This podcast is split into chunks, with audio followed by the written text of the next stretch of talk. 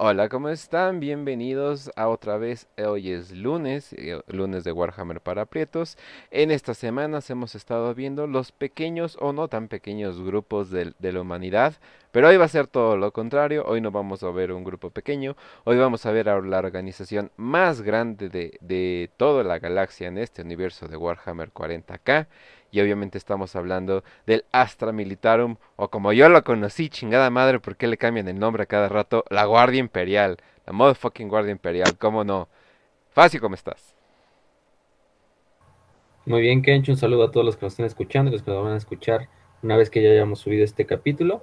Sí, como dice Kencho, hoy no nos vamos a andar con pequeñeces, vamos a entrarle de veras a lo grande. Vamos a hablar de la organización conocida como el Martillo del Emperador, los, los astartes siendo el bisturí del emperador, pues la guardia es el martillo.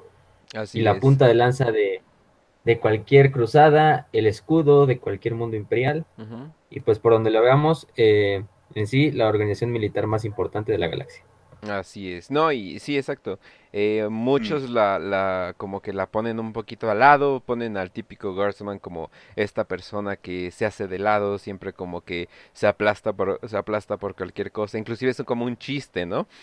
De que lo, de que la Guardia Imperial sufra, sufra horriblemente, Todos, ¿no? todos los libros que tratan de Space Marines y todos los trailers que ponen para las nuevas ediciones. Y y se muere un, un guardia imperial. Sí, o sea, eh, el- los guardsmen siempre son conocidos como los pobres buleados, pero eh, y hoy vamos a ver que esto es bastante lo contrario. De hecho, sin la guardia imperial, eh, el imperio caería en pedazos, eh, pedazo por pedazo. Y Raz, ¿cómo estás?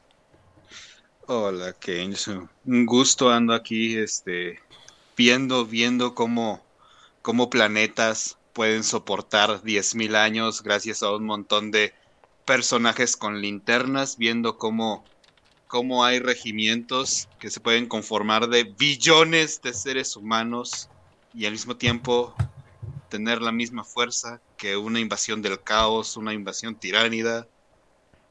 Un gusto estar en este programa. Así es, así es. Pero bueno, entonces, ¿con qué vamos a empezar? Vamos a empezar más que nada con su fundación. Y de hecho es de los más antiguos, eh, de las más antiguas or- organizaciones. Y a comparación de todo lo que hemos estado hablando, hemos estado hablando de las Hermanas del Silencio, de los Super OP Custodes, hemos estado hablando... Ah, ¿de qué más hemos hecho episodios? De la Inquisición, Ah, estamos hablando de inquisidores, estamos hablando de un buen de cosas, pero cuando estamos hablando de la Guardia Imperial, 99% está compuesta por seres humanos comunes y corrientes como tú y yo. A veces no como tú y yo, ¿no? A veces se la pasan gritando. Exacto, exacto. Sí. Ay, por cierto, y no les avisé, pero cuando lleguemos eh, hablar de, del héroe, ma- del Rambo de, de este universo, ya está programado el grito, ¿eh? Entonces, ustedes no lo van a escuchar, pero créanme que la audiencia lo va a escuchar. Entonces, eh, entonces, ¿dónde comenzamos, Facio?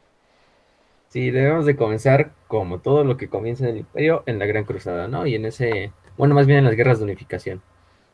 Eh, el- la Guardia Imperial o el Astra Militarum no, no se llamó así ni empezó a generarse así hasta una vez acabada la herejía de Horus. Eh, durante la Gran Cruzada y las guerras de unificación tuvimos lo que se llamaba eh, el Imperial Army, el ejército imperial, o también llamado Imperialis Auxilia, ¿no? En esa época. Eh, pues que era la fuerza más grande de- del imperio que tenía a su disposición, miles de Que para, soldados, que para dar un poquito ajá. de contexto, esto es donde apenas eh, Terra estaba siendo formada, donde estaba siendo unificada, ¿sí? donde estaban haciendo tratados con los cosa, con los primeros facciones un poco fuera de, o sea, pero esto es el mero mero principio, ¿no? Exacto, el mero, mero principio para todas las pues, organizaciones, o al menos los primordios de las inquisiciones, del administratum, de los astartes, de los, del, en, este, en este caso del ejército imperial. Eh, lo que más eh, como que caracteriza al Imperial Army o al ejército imperial es que en esa época estaba junto a la armada imperial, o sea, eran un solo cuerpo, no había distinción entre la flota y pues la- las fuerzas de tierra, como es en el milenio 41, no hay una que tenemos a la Guardia Imperial y por otra parte tenemos a la Armada Imperial, que son dos organismos totalmente independientes uno del otro, Ujú. que se ayudan, claro, y que cooperan para pues, las misiones y las grandes cruzadas, pero en esa época eran un solo. Entonces, toda la armada y todas las flotas estaban subordinadas a los mandos del ejército imperial.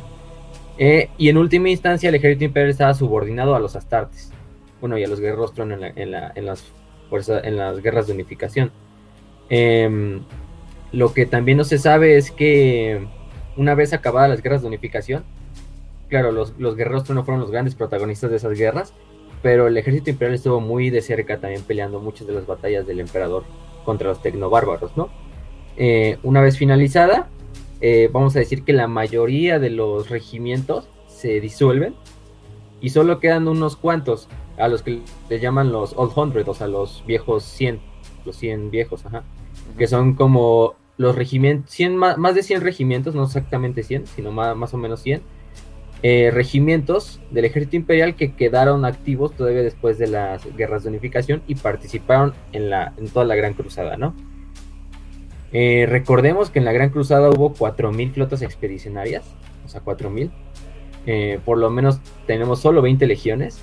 Entonces, al menos 20 de esas flotas tenían un destacamento Astartes pues completo, ¿no? Y otras muchas más, ¿no? No se crean que solo eran 20, 20 flotas en donde iba solo toda una legión las legiones también a veces dividían sus fuerzas, las legiones astartes, y ponían activos en diferentes flotas expedicionarias. Pero mínimo pongámosle que 500 flotas eran, tenían algún destacamento astartes, ¿no? Estamos hablando de que casi 3.500 flotas, o más de, más de 3.000 por lo menos, eh, solo eran miembros del ejército imperial. Entonces el gran trabajo de la Gran Cruzada en realidad no fueron los astartes. Sí fueron los astartes al ser pues el martillo que golpeaba el yunque, ¿no? pero en última instancia quien más logró conquistas en la Gran Cruzada, incluyendo más que todas las legiones astartes, pues fue el ejército imperial, peleando en miles de mundos contra alienígenas, contra entidades del caos que todavía ni se conocían, eh, contra más humanos, contra eh, sofocando rebeliones una vez que las legiones astartes, por ejemplo, conquistaban un mundo. Y muchas veces incluso los miembros del ejército imperial eran los que, una vez acabada la conquista, se dedicaban a colonizar ese planeta y a vivir y a eh, tener familias dentro de esos planetas para seguir pues con la con la colonización imperial de, esos lugares. Sí, o sea, puedes definitivamente eh, como decir, no, pues aquí tengo un racista de 3 metros con una armadura de que pesa alrededor de un tanque. Ok, es bastante bueno, pero aquí tengo un ejército de un millón de personas con tanques y estrategas y comisarios, que luego vamos a hablar de ellos, y Lord Commanders y bla, bla. Es como, definitivamente no puedes eh, hacer, menos a algo tan clave. O sea, muchos incluso ven la tecnología de mucha Guardia Imperial como increíblemente retrasada. Es como que, no mames, ¿en serio siguen con aviones tirando bombas? Y así de, sí, porque sigue matando gente eso. Porque funciona. sí, o sea, sigue funcionando. sigue, o sea, algo, algo que hay que mencionar aquí es que esa referencia de aviones lanzando bombas, de hecho es avanzada porque hay regimientos de la Guardia Imperial que se movilizan únicamente como jinetes, con caballos y ya. Sí, o sea. Así que funciona. Y pelean con espadas y con y con emboscadas así muy muy, este muy, muy rudimentarias como Katacha, por ejemplo, pero sí. Y un Rambo. Eh, entonces. Y como dice bien entonces... en el chat, y un Rambo. y un Rambo. un chingo de Rambos, o sea, pero en esteroides todavía más. Sí. Imagínense si Stallone tiene esteroides, imagínense. Ahora un Rambo de 40 pero... mientras que la debilidad de Rambo era su estrés postraumático después de la guerra, estos como que dicen, ¿cómo? ¿Se va a acabar la guerra? Yo desayuno PTSD. ¿Qué, ¿Qué, quieres decir con posguerra? o, sea, la, o sea, la muerte, ¿no? sí. Este... Y lo más importante del ejército imperial es que ya dijimos que también son, estaba formado por los regimientos, que es la estructura básica, que ahorita vamos a hablar un poquito más adelante. Y si ven los, las fotos de los soldados de la, del ejército imperial, son soldados que tienen la mayoría como un uniforme eh, al estilo cosaco, yo diría, ¿no? Con ese típico casco como, pues es que es ese casco ruso que es para el frío especial, no sé cómo se llame, pero que especialmente utilizan los cosacos. Eh, también tenían unos protocomisarios que eran los maestros de la disciplina en ese entonces. Hay uno muy bueno donde está incluso con un águila así, una tecnoáguila en el hombro. Eh, pero estos eh, viejos 100, los viejos 100 regimientos, pues los más importantes, yo diría que, pues por ejemplo, está la Solar Auxilia, que era como el regimiento procedente de Terra era el regimiento más importante y se dice que dentro de la Gran Cruzada 25% del ejército eran puro solar auxilia. Entonces, podías encontrar solo Auxilia no solo en Terra, sino en prácticamente toda la galaxia, luchando y conquistando mundos en el nombre del, del emperador.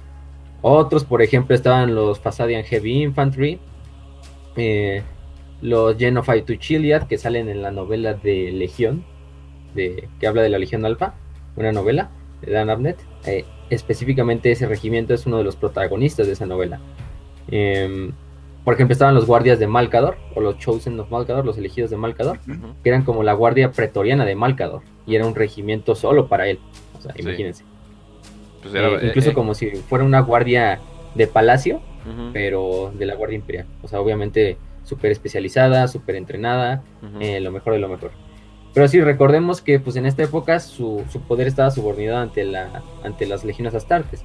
Entonces una vez arrancada la herejía de Horus, pues prácticamente al igual que la mitad de las legiones astartes traicionaron al emperador, la mitad de los regimientos en la galaxia del ejército imperial traicionaron al emperador. Sí. Porque al final del día tienen que seguir las órdenes también del propio, pues de los propios astartes, ya sea de los primarcas o en última instancia pues de Horus, que en esa ocasión era, pues, era señor de la guerra y tenía poder sobre todas las instituciones militares del imperio, excepto el mecánicos.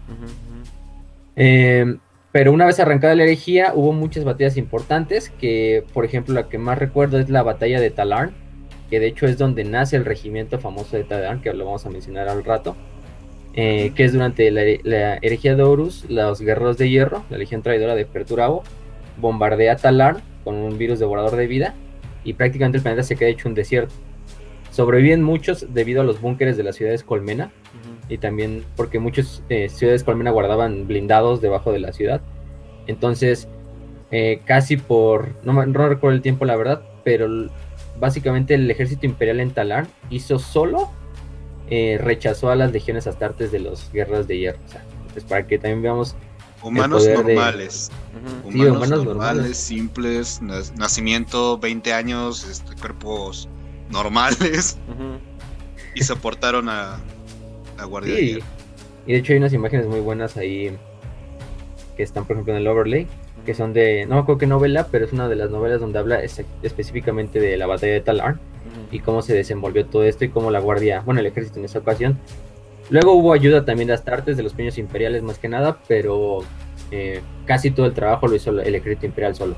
y aparte lo, heroico de lo heroico de la Guardia Imperial es de que pues ellos no es de que no pues mm, soy hijo de un semidios o eh, soy hijo de un literal dios. No, no, no, no, no, no, no. O sea, ellos no saben qué espera después de la muerte. Ellos no están seguros de qué está pasando tan siquiera.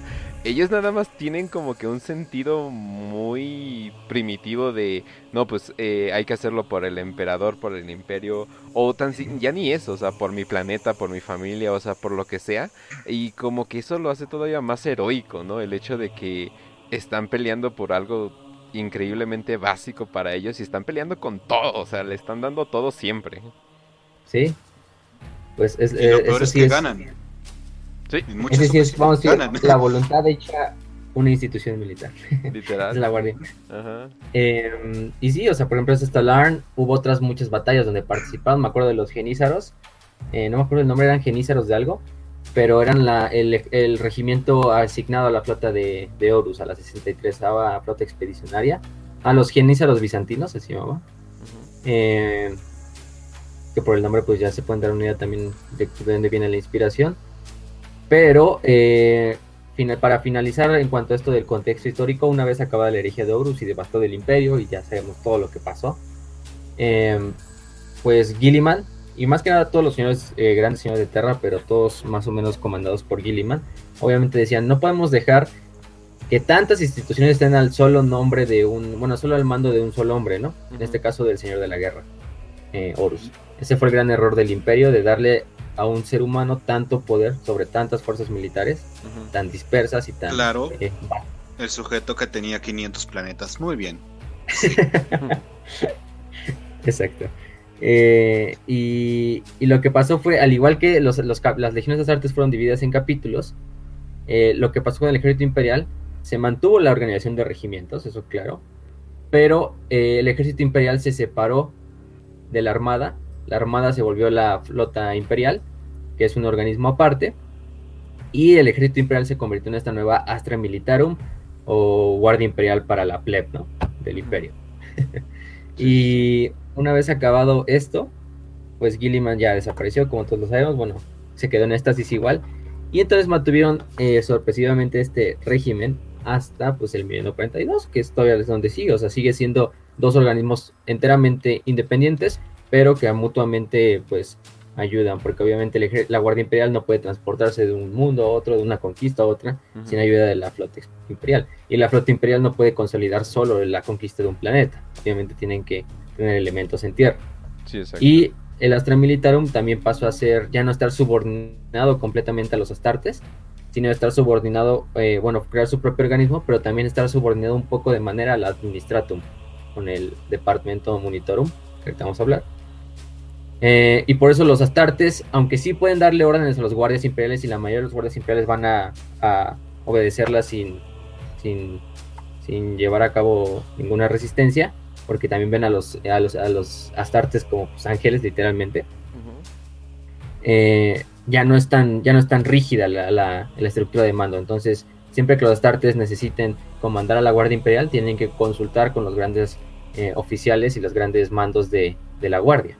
Obviamente. De hecho, esto hasta se representa en el videojuego de Space Marine, donde literalmente llegas y, con la Guardia Imperial, con, con, los guardias imperiales, que es un regimiento cadiano de hecho, se, arrodillan. se, arrodillan. ante ti, te, te empiezan a lavar, te rezan. y, y, tú, ah, chido. Y, ah, se van adelante. O sea, cuando llegan con la segunda teniente Mira, que es la que ya queda al mando, o sea, estaba tan maciza la, la, batalla que fue una teniente, la que estaba al mando, y el este capitán Titus le tiene que preguntar, bueno, ¿qué hacemos? O sea, estamos hablando de un mastodonte de 3 metros con una armadura azul llena de sangre orca, preguntándole a una mujer normal. O sea, bueno, pero es que, yo creo, eh, Bueno, pero también porque Titus es es un buen personaje en el sentido de que es, es humble, ¿no? Es humilde, ¿no? O sea, él no va a llegar y, y, decir órdenes, ¿no? O sea, porque para empezar ni sabe cuál es la situación táctica. Ah, exacto, o sea, no, sabe la situación táctica del, o, por Ejemplo, me acuerdo de Grimaldus en Hellrich que llega y ya así llega a organizar, armar todo el desmadre, llega y todos los oficiales de la, de, la ciudad le empiezan a saludar. Básicamente toma el control completo de la ciudad y toda la, la defensas.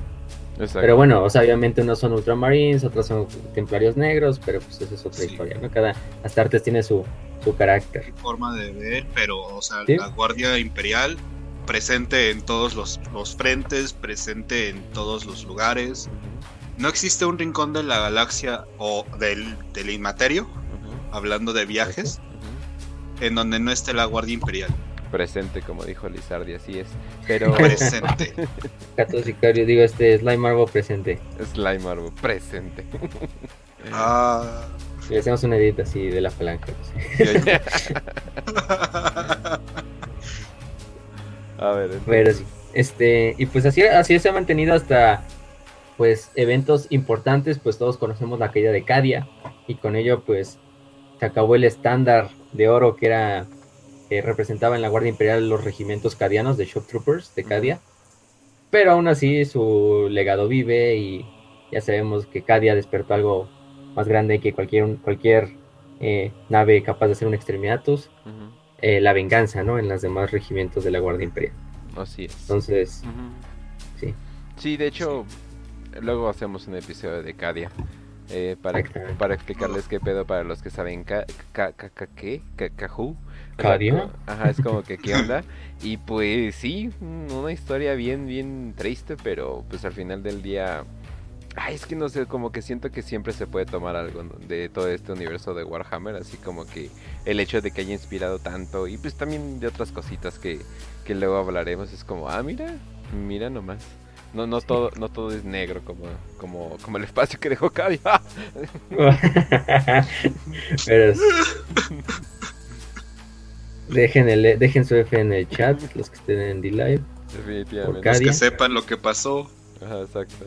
Y bueno, ahorita vamos a hablar un poquito de eso más adelante, de cuando lleguemos a Cadian Shock Troopers, pero bueno, por el momento, en cuanto a historia, pues eso es lo más, lo más importante en cuanto al contexto histórico de, del ejército y posteriormente la, la guardia. Nunca, recuerden, no confundirlos, no, no es lo mismo la guardia que el ejército, aunque sí, uno fue el hay, primordial. de hay uno. algo que mencionar también, antes de pasar al siguiente, a la siguiente parte, que existe algo que se llama eh, comandante solar, que es un individuo que nombran los grandes señores de Terra para que dirija todos los ejércitos en un momento de peligro total para el imperio. Y, o sea, esa es como que una parte, pero fuera de todo eso, siempre existe una división entre regimientos, siempre existe la división entre eh, Armada Imperial y Guardia Imperial. Pero, sol- o sea, y los comandantes solares han sido contadísimos, o sea, creo que, Sí, han Lord sido Solar. menos de 10, ¿no? Sí, porque de hecho el equivalente de Lord Solar es el mismo título que el War Master, que el Señor de la Guerra, el que obtuvo Horus. Pero pues por obvio tabú así de, no, pues, ¿quién usó ese título en la historia del Imperio? Pues el architraidor Horus. Entonces mejor cambia el nombre de War Master por Lord Solar y ya tenemos ese nuevo título. Pero si el Lord Solar solo, como dice Raz, es en ocasiones excepcionales. Creo que sí, como dicen, nomás ha habido 10. Uno yo me acuerdo de Macarius, obviamente de Horus, que bueno, no es un Lord Solar como tal, pero podría ser el mismo rango. Y por ahí había otros. De hecho, el de las novelas de Abraham Gunt, que no me acuerdo su nombre, pero que comandaba la cruzada de los Sí. Horus la cagó como, no sé, es como si en Alemania alguien le quiere poner Adolf a su hijo, o sea, no, o sea, ya, o sea, es- no, No, no, no güey, no, puedes. ya, Sí. ya no se No puede, ya. puedes. Pero bueno, a comparación en Italia, que sí hay gente que se llama eh, Benito todavía, pero bueno, Uf, eh, no, es en serio. imagínense. o sea, no, no hay, no hay leyes, no hay estigma ni nada por el estilo. Como que si hay lugares en Italia donde dicen, Eh, nada, me unas vale pito. leyes, pero como que a los italianos les vale madre. Son como los mexas. Espíritu latino. De hecho, ¿eh? Pero cabrón. Bueno, por cierto, eh, gracias a Darkclaw77 por empezar a seguirnos, a Nexus1500 por donar un limón, a Scarmiglion43 por un limón, a Chalino Sánchez por empezar a seguirnos, creo que perdió su antigua cuenta, y a Nexus1500 por su otro limón. Mucho, mucho, mucho gusto.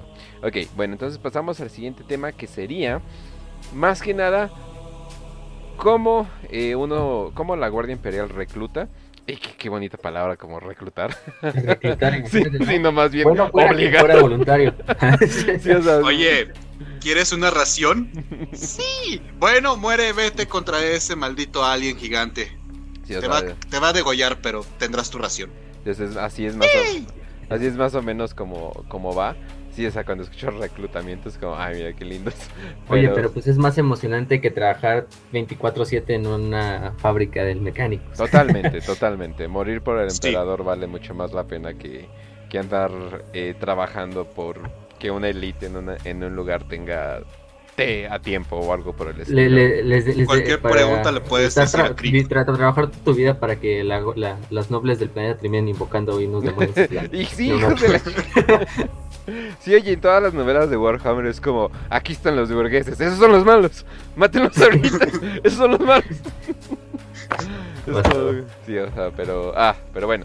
Eh, sí, entonces, eh, ¿cómo vamos a hablar del reclutamiento de, de todo este, de este mundo? Sí. Eh, que por cierto, hay lugares donde es opcional, ¿verdad? Sí, también. eh, sí, o sea, depende. Eh, creo que lo primero que deberíamos de decir que es el diezmo, el diezmo imperial. El diezmo es básicamente la décima parte, como lo indica el nombre, eh, de los eh, tropas del planeta, porque recordemos, los planetas tienen de por sí ya unas que se llaman Planetary Defense Force, Fuerzas de Defensa Planetaria, las PDF, eh, que no son guardia imperial, eso cabe recalcar, no son guardia imperial, pero son una milicia que protege ese planeta en especial. Eh, en este caso, eh, la guardia imperial y bueno, el, el, de- el Administratum a través del Departamento Monitorum, que es como su ala que administra todo lo relacionado a la Guardia Imperial, pide este diezmo, que es la décima parte. Muchas veces se dice que de los hombres jóvenes y de las mujeres o que estén en edad, pues básicamente podemos decir desde 15 años fácilmente hasta los 60 incluso. Vamos a ponerle así. Eso, y eso siendo, eso también depende de cada mundo, ¿no? Sí. Sí, Eh, por dijimos- ejemplo, hay, hay planetas donde puede llegar a ser incluso de niños. Estamos hablando de cuatro años y ya aprendiste a cómo recargar un rifle, como Cadia o Krieg. Sí. Y lo que pasa es que, pues recordemos, el, el diezmo lo puedes dar de muchas diversas formas. No todos los planetas tienen una Planetary Defense Force grande. Hay planetas que su diezmo lo pagan, pues ya sea con sus recursos que producen, armas y su planeta agrícola con alimentos, etcétera. Pero la mayoría lo pagan con hombres y con mujeres, o sea, con soldados. Eh, un décimo de estas Planetary Defense Force se va a ir a formar regimientos y estos regimientos van a eh, ser entrenados formalmente ya como soldados de carrera y van a ser la Guardia Imperial. Bueno, de carrera entre comillas, porque no siempre van muy bien entrenados a pelear contra un, no sé, un biotitán de los tiránidos. Exacto. Sí, pero hay que considerar esto. O sea, la de hecho hay una regla, como una ley, en que si el diezmo no es de la calidad que se le exige, pueden matar al gobernador planetario. Sí. Ah, sí. Entonces, imagínate que obviamente les vas a mandar lo mejor de lo mejor que tengas. No, no vas a mandar a los reclutas de, de dos días, sino a los soldados más entrenados, más este, Exacto. con mayor o sea, eso, eh, de hecho se iba a mencionar, de hecho eso promueve de que pues haya academias donde desde muy temprana edad ya sean, ya estén entrenados, pues las personas, o sea, obviamente, no sé, un niño que nació sin piernas, como que, eh, tal vez ese no es el mejor como para, como para elegir para, para el entrenamiento, digo, depende, ¿no? Si, si vives en Marte, tal vez dicen, oh, eso es una señal que le debemos de poner pierna robótica. Mándalo a trabajar en una fábrica toda, toda su vida. Ajá, Nuevo. Esquitari, número 3548 Sí, exacto, ¿no? trillones. Pero, o sea, como que eligen, eligen más o menos. eh, ok, entonces estos son como que los más aptos. Vamos a llevarlos aquí. Eh, sí hay mujeres, hay mujeres y hombres, pero obviamente no todas las mujeres van a ser aptos para los frentes de batalla. Pero también existen los trabajos de mecánico, también existen los, los trabajos de desde scouts, spotters, eh, francotiradores, ajá, sí, o sea, eh, cocineros, enfermeras, o sea, Médicos, ajá. literalmente hay de todo, ¿no? Entonces, eh, no importa qué sepas hacer, la Guardia Imperial te puede usar. Sí, te va, te va a encontrar un lugar. Entonces, eh, de hecho, los, los grados de, de, de diezmo imperial también se ven así dependiendo de la, pues, del mundo en específico. Por ejemplo, hay mundos que son aptus, ¿no? Que se supone ellos no dan ningún tipo de diezmo. Son los planetas del Mechanicus y los planetas Astartes. Pues porque tienen esa como inmunidad también diplomática, por así decirlo. Bueno, sí, algo así. Eh, y como dijo Raz, los, los, plan- los gobernadores planetarios tienen todo el deber de mandar el diezmo siempre a tiempo y siempre de la mejor calidad. O sea, incluso si lo mandan mal, el gobernador planetario puede ser ejecutado ahí por, por haber faltado al diezmo. Y hay desde planetas que incluso tienen un diezmo tan grandes como el Exactis Extremis, como Armagedón, como Krieg. eh, ya vamos a hablar de Krieg un poquito al rato, pero eh, a base de esto se van a reclutar los soldados. Muchas veces incluso ser reclutado por la Guardia Imperial es un, honor dentro de las familias pues de planetas que se dan con una cultura como bélica. Ujú. Hay otros planetas que pues no tienen de otra y pues sus pobres jóvenes y mujeres y hombres van al ejército imperial, digo a la Guardia Imperial, a morir. Ajá. Hay otros que no tienen otra, como Katachan o como Krieg. Y lo hacen, incluso lo hacen felizmente, como Krieg. Eh, de hecho, hay una historia que pusamos hace un poco, fue cuando fue Halloween, la de, si no mal recuerdo, se llama... ay, no, es la historia pequeña que es de en la nieve. No me acuerdo el nombre. Pero es básicamente un mundo agrícola, que es básicamente son como esquimales, creo. O sea, o sea, Ujú. Lo narran como si la gente que vive ahí básicamente son de origen eh, esquimal, étnico.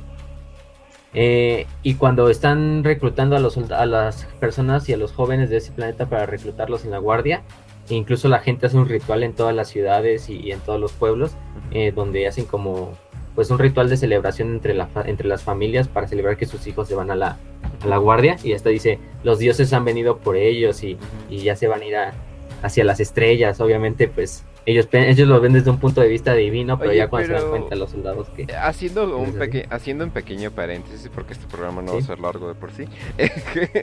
El- hay, hay una. ¿Sabes? ¿Ustedes conocen qué son los cargo cults? Los cultos del ca- de cargo. No. Eh, No pa- pasa que cuando, por ejemplo, cuando pasó la guerra de Vietnam, ¿no? Y esta- Ajá. Estados Unidos tuvo que usar a huevo eh, ciertas islas eh, específicas, ¿no? Y crearon sus minis aeropuertos, crearon sus aviones, etcétera, etcétera. Y, pero lo que no se habían dado cuenta, así de, oh mierda, en esta isla había nativos y nosotros no sabíamos, ¿no? Bueno, hay que ignorarlos o hay que darles como, eh, no sé, Ah, unos, unos binoculares o algo por el estilo, ¿no? Hay como para Una que se entretengan un rato, ¿no? O comida, sí, ¿no? Es como, ah, no Sí. mames, ¿no? Obviamente si no son violentos o algo por el estilo, ¿no? Obviamente no, son- Ujú. no van a ser violentos si nunca han visto un avión en su vida y de repente llegas, ¿no? Eh, bueno, en total, ¿no? Y ya, ¿no? Y pues, se acaba la guerra, se van, nunca regresan. Y estas personas hacen aeropuertos falsos, eh, así pero de madera y todo eso, porque están esperando a que los dioses regresen. Según ellos, esas personas eran los dioses. Y alguna vez llegaron. Y al- alguna vez llegaron esos dioses. Y como ya no han llegado, o sea, ya ni siquiera hay alguien vivo que, que, que haya visto esos dioses. Pero se pasa el mito, se pasa la leyenda de que un día van a regresar los dioses. Simplemente tenemos que recrear la situación, o sea, poner el aeropuerto para que regresen esos dioses en sus pájaros de metal, ¿no? Y es muy, ajá, y es como que lo ves y es lo más pinche triste del mundo. Pero si tú de repente ves una pinche nave espacial súper avanzada del tamaño de un, de un estadio o más grande. Y de repente ves llegar güeyes de 3 metros con armaduras enormes y te traen y te llevan y son como que muy angelicales y un güey literalmente tiene putas alas. Pues sí, obviamente los verías como... obviamente Como los un vería dios, como un ángel, ¿no? Como un dios y sí sería una celebración. Simplemente imaginen... Pero sí, investiguenlo. Cargo Cults es lo más triste que van a ver. sí, eso es exactamente lo que dices, pues ya. De hecho, hasta le ponían así Los Ángeles y al emperador le decían así como el Señor Dorado o el Señor Sol, una madre así, ¿no? Ajá. Eh, porque pues literalmente llegaban, hacía todo este ritual, incluso los jóvenes reclutados iban a una montaña, a la ma- al pico más alto del planeta, y allá se subían a la nave y ya se despedían de sus familias para pues nunca regresar. Sí, o sea, Lo más- como, lo más guay. como unos juegos del hambre, pero felices, ¿no? y todos, bueno, ellos felices de la vida porque, no, no, mi hijo va a ir a, a- a las estrellas, pero al otro lado su hijo, pues ahí literalmente siendo comido vivo por no sé, un hormagante. Un tiránido. Oye, pero podría ser, pues bueno, ¿no? La mayoría se chingan, ¿no? Pero imagínate Sí. que un día uno regresa así todo victorioso, así, ah, sí, vi esto y vi lo otro, y luché contra, al lado de estas personas, y todo el mundo, oh, por Dios, oh, qué increíble, ¿no? O sea, y los demás así de, y, y, y- y Juan, es como, eh, Juan Machine Broke, ok, lo entiendo, tenga buen día, ¿no? Es como que, pues sí, ¿no? Pero pues bueno, Sí, Bueno. sí, sí. Y eso es lo que pasa en los mundos feudales también. sí, sí, sí, sí. Que son, pues hay muchos, o sea, estamos hablando de que hay un millón de planetas por lo menos en el imperio, entonces bastantes son mundos feudales que incluso ven a los emisarios imperiales como, pues eso, ángeles, dioses, emisarios divinos, arcángeles. Eh, y bueno, lo último de la vida, pues un guardia imperial no esperen que viva más en promedio, más de 5 años, yo le pondría, y eso siendo muy generoso, 5 años. Eh, también depende obviamente de qué regimiento, también depende de su entrenamiento, también depende de la campaña en la que esté luchando. No es lo mismo pelear contra, no sé, unos rebeldes, contra el- unos rebeldes imperiales que contra, pues, robots Terminators que se levantan del suelo de la nada, o sea, En Cadia era algo como que en promedio 50% de las fuerzas no veían el segundo año de vida, ¿no? Ajá, o sea, Sí. y en Cadia era Y era, y era el mejor entrenamiento y el mejor equipamiento de la Guardia Imperial. Sí. O sea, Sí, ah, por ejemplo, por ejemplo, por ejemplo, hasta, hasta hice un, un post en el Telegram. Eh, tienen el rifle, el, rifle M36. Ajá. Tienen un cuchillo, dos granadas. Ujú. Tienen la armadura flak, que es como la, la normal, la que se ve en todas las como un imágenes. Kevlar. Ajá. Tiene la máscara de gas. Tiene eh, equipo de soporte con un radio de kilómetro, o sea, para comunicación.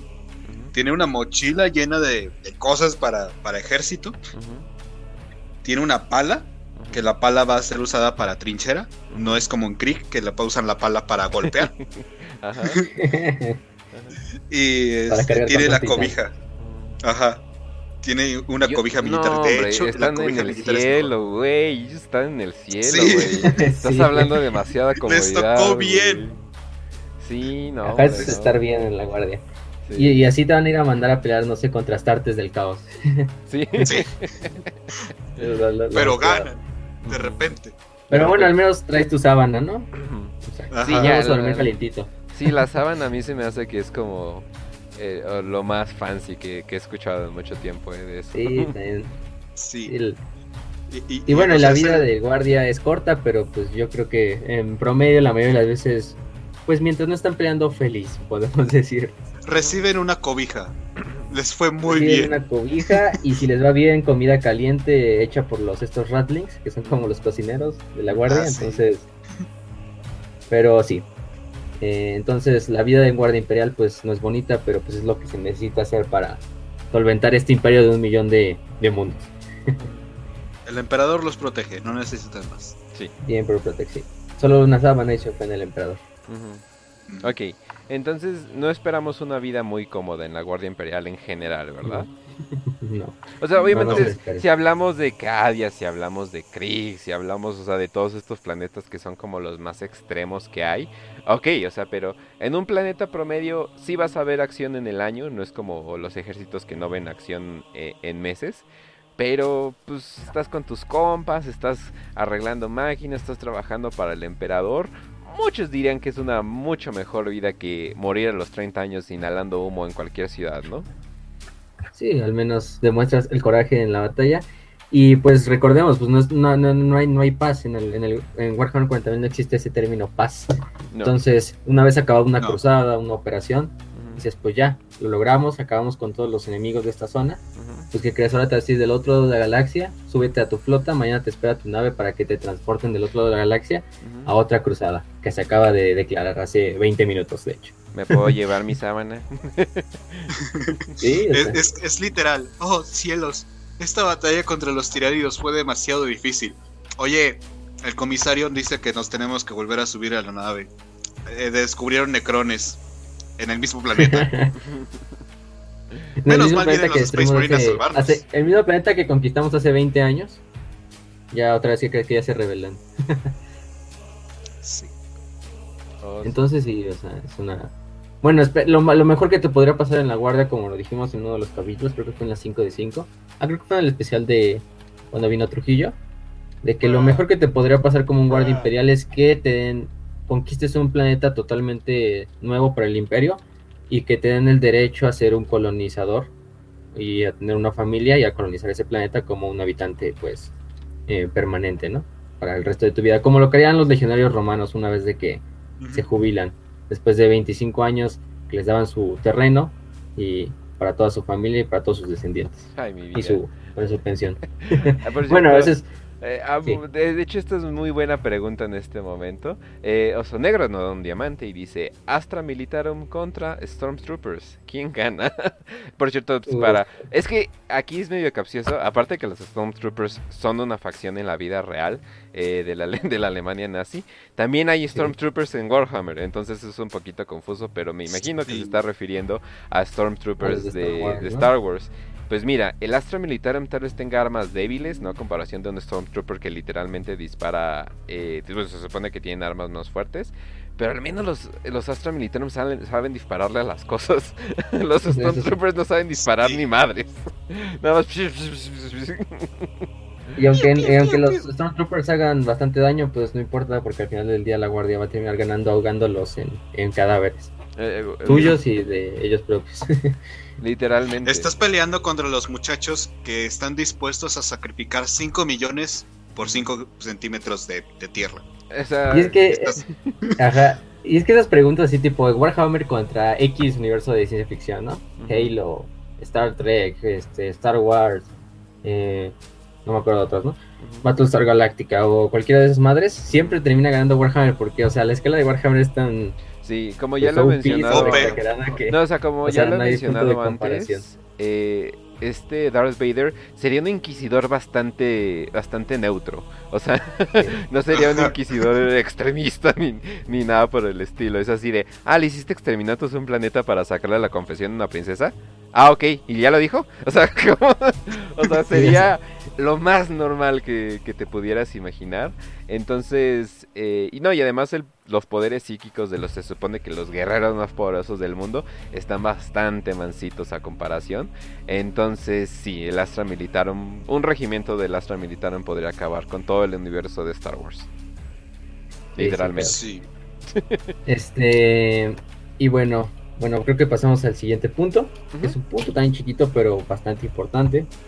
De hecho, es algo de lo que mencionó Raz hace poco. Sí, Que es la organización y la jerarquía. sí. Eh, pues al ser una organización completamente militar, obviamente es una pirámide muy estricta, la jerarquía de la Guardia Imperial. Hasta arriba, hasta arriba, hasta arriba. Tenemos obviamente al emperador, como en todas las demás instituciones, ¿no?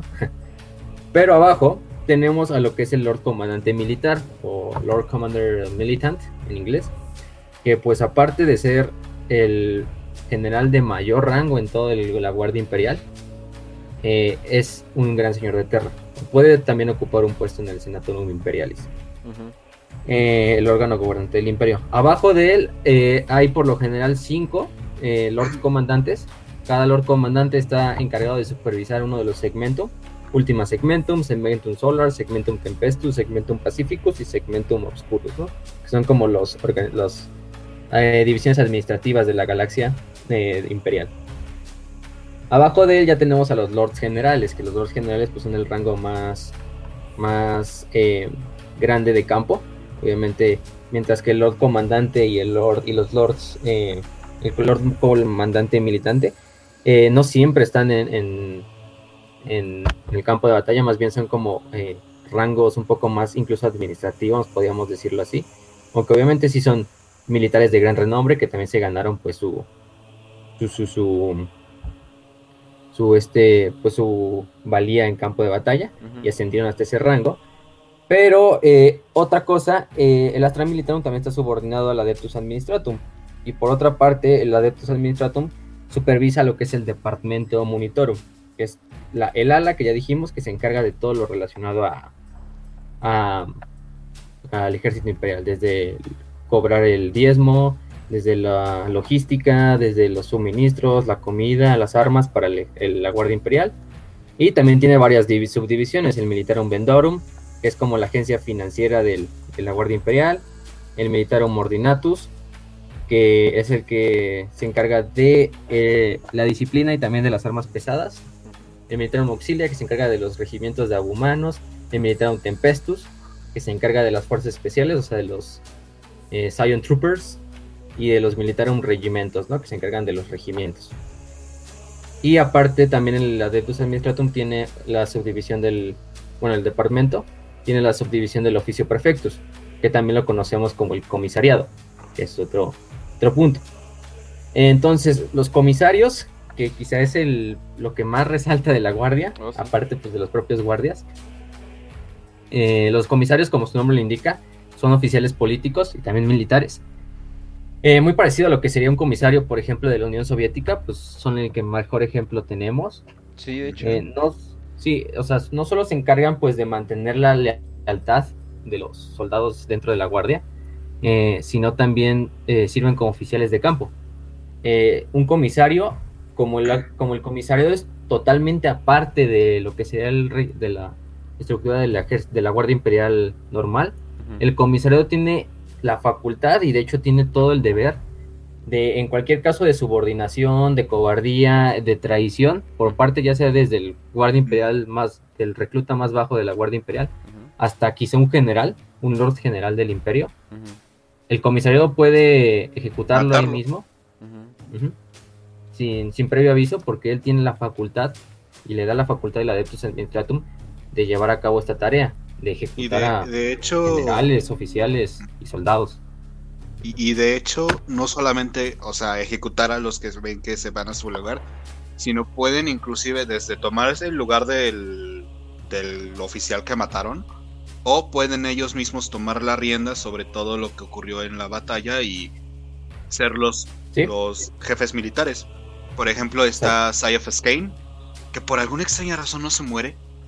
Literal, es, es la suerte encarnada. Se Pero, ajá, pero, venga, o sea, Sayaf Kane en casi todas sus novelas les dice a, a, la Guardia Imperial, ok, ustedes van a ir al frente y yo me voy a quedar acá atrás observándolos para que luego vengan unos orcos, lo, lo rodeen, vayan a matarlo, vayan corriendo a un lugar y los orcos vayan a ser aplastados por, no sé, una, una nave que se está cayendo o algo así.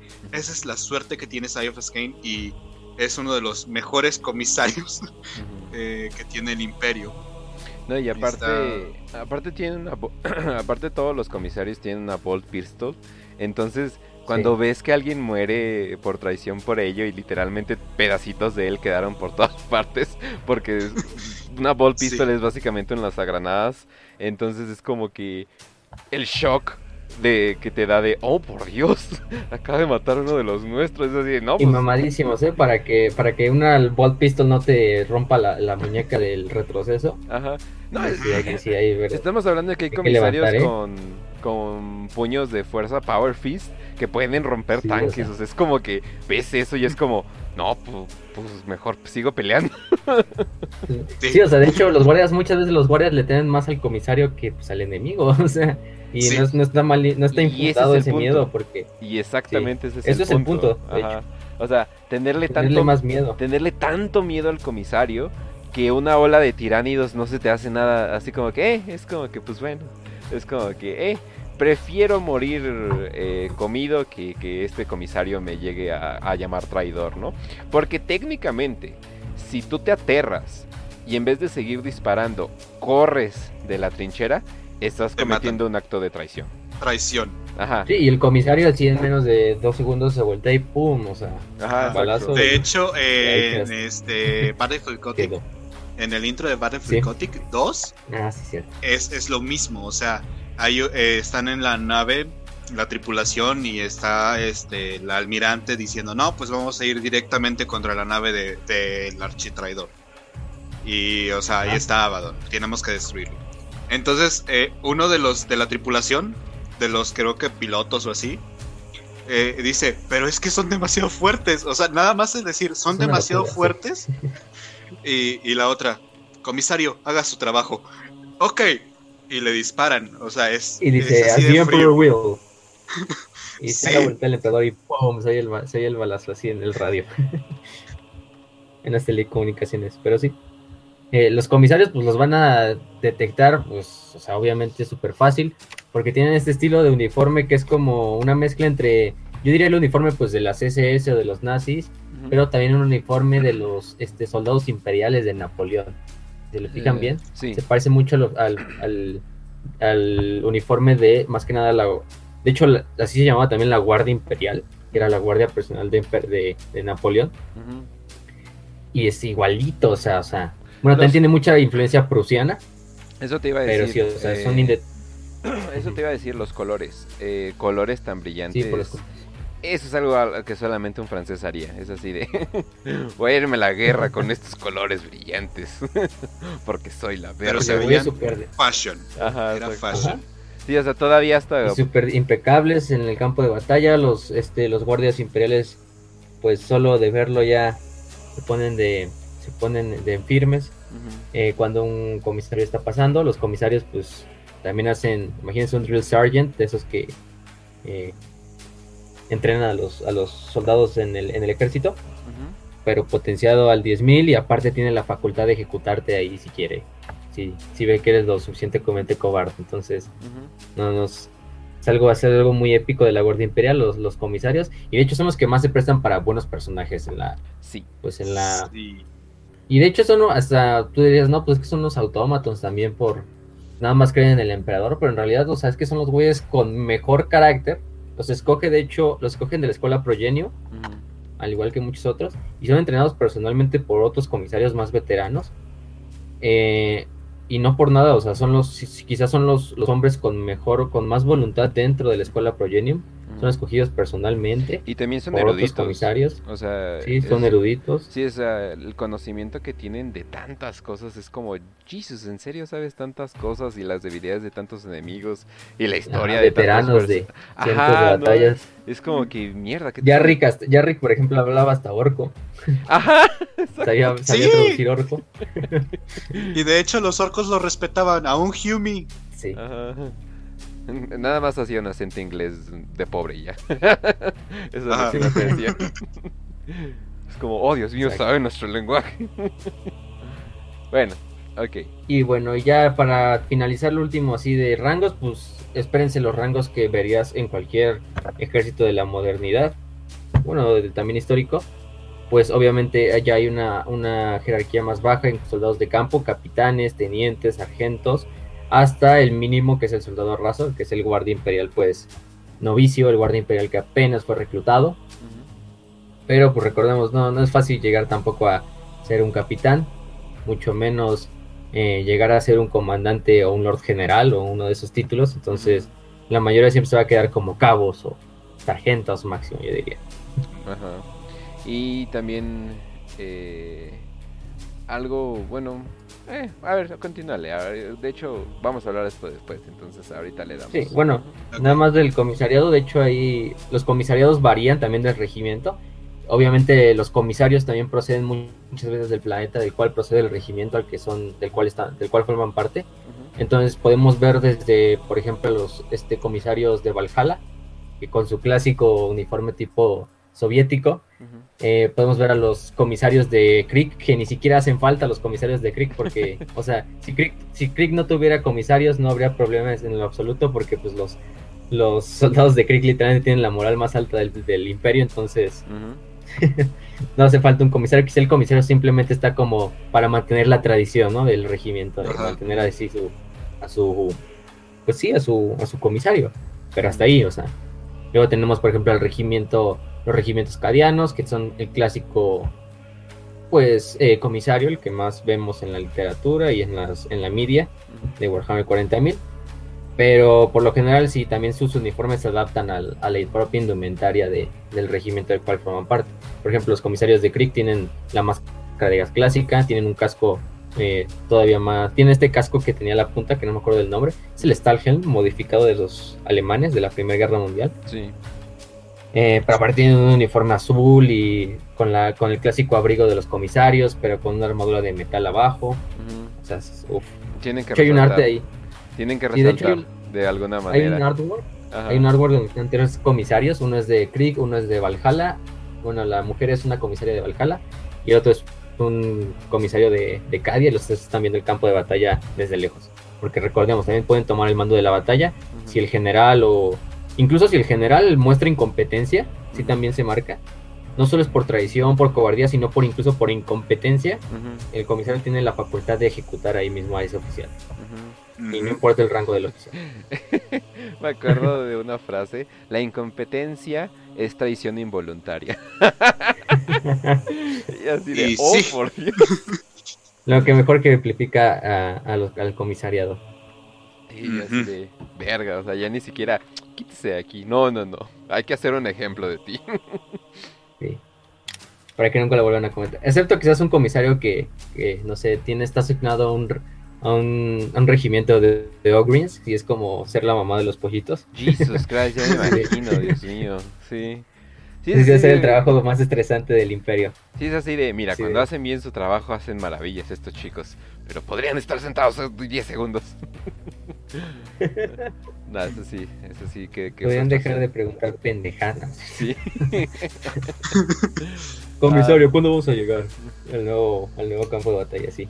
En Ya dos- merito, ya merito, ya merito. En dos años, hijos de la chingada, ya me preguntaron esto. Sí. Ay. Pobres Ogreens también. O sea, son, son, muy, son muy bonitos de corazón. O sea, son como, gracias es que son al como emperador. niños, tienen la mentalidad como de un niño, literal. O sea, cu- no, cual- cual- cualquiera, cu- cu- cualquier eh, inquisición ya los hubiera ejecutado. El único hecho es de que, mira nomás, soportan muy bien golpes. Esa es la Y, y le única caen bien al comisariado, ¿no? Ah, Entonces, también está, nosotros te cubrimos, bro. Exacto. Ah, bueno. Ay, por cierto, gracias a Lendil por su helado. Y bienvenido a Lendil, no importa que llegues tarde, no se Gracias. preocupen. Bueno, ok, entonces continuemos. Ahora sí, vamos con lo, con lo que de veras vinieron a ver a este episodio, a lo que vinieron a Oh, La explicar. carne. Los regimientos. Obviamente no vamos a mencionarles, en Todos un futuro les vamos a hacer bastantes capítulos. Yo creo, cada regimiento de veras le, le puedes dar dos capítulos, incluso te va a seguir sobrando información. Te va a seguir faltando información, perdón. Eh, pero por, por como una visión general de los más importantes, de los más conocidos, eh, de los que hay más en la literatura de Warhammer, pues qué mejor que empezar con las tropas de choque de Cadia, los. Cadian Shock Troopers. Eh, ¿Te importa si menciono una, pequeña frase? a ver, Ok, para que entiendan un poquito de, de Cadia. Hay que, hay que pensar en el ojo del terror. Esta es Cadia, tonto. Cadia, justo en la puerta del caos, justo en el corazón de todo. La, infil- la filtración del mal es tan grande que tengo 100 cultos activos que someter cada mes. Aquí es donde se realiza el sangriento trabajo de la Inquisición. Inquisidor General Neve. Esa, eso es Cadia, para que se den una idea de, de qué es este planeta. Recordaremos que Cadia, para los que no han escuchado, a lo mejor pues no, no saben simplemente de qué es Cadia, pues es el planeta, era un mundo fortaleza, o sea, un mundo completamente hecho para resistir ataques. Eh. Estaba tan bien hecho el planeta que incluso las calles por sí solas eran una forma eh, de laberinto para perder a cualquier enemigo que intentara tomarlas. También cada calle y cada cuadra estaba diseñada para que el enemigo no pudiera tomarla completamente y los defensores pudieran fortificarla. E incluso las ciudades estaban hechas alrededor de una, de una fortaleza que era como una ciudadela, que en última instancia si toda la ciudad tomada era tomada, eh, la fortaleza central de la ciudad podía seguir siendo defendida por varios meses, incluso años, sin problemas. Eh, estaban también hechos las calles para eso. Los cadianos, eh, pues al estar pegados al ojo del terror, eh, tienen esa coloración de ojos morados, esos clásicos ojos morados que tenían, por pues reflejo del ojo del terror.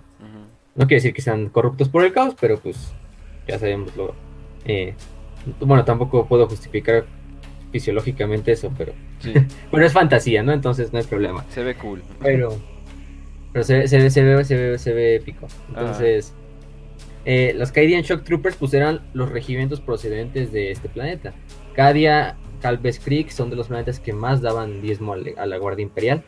Eh, fue tan grande la, la, la influencia de Cadia a toda la Guardia Imperial que el, eh, que el equipo estándar y las armas estándar de Cadia, como ya las mencionó Raz, se volvieron al estándar para la mayoría de los regimientos.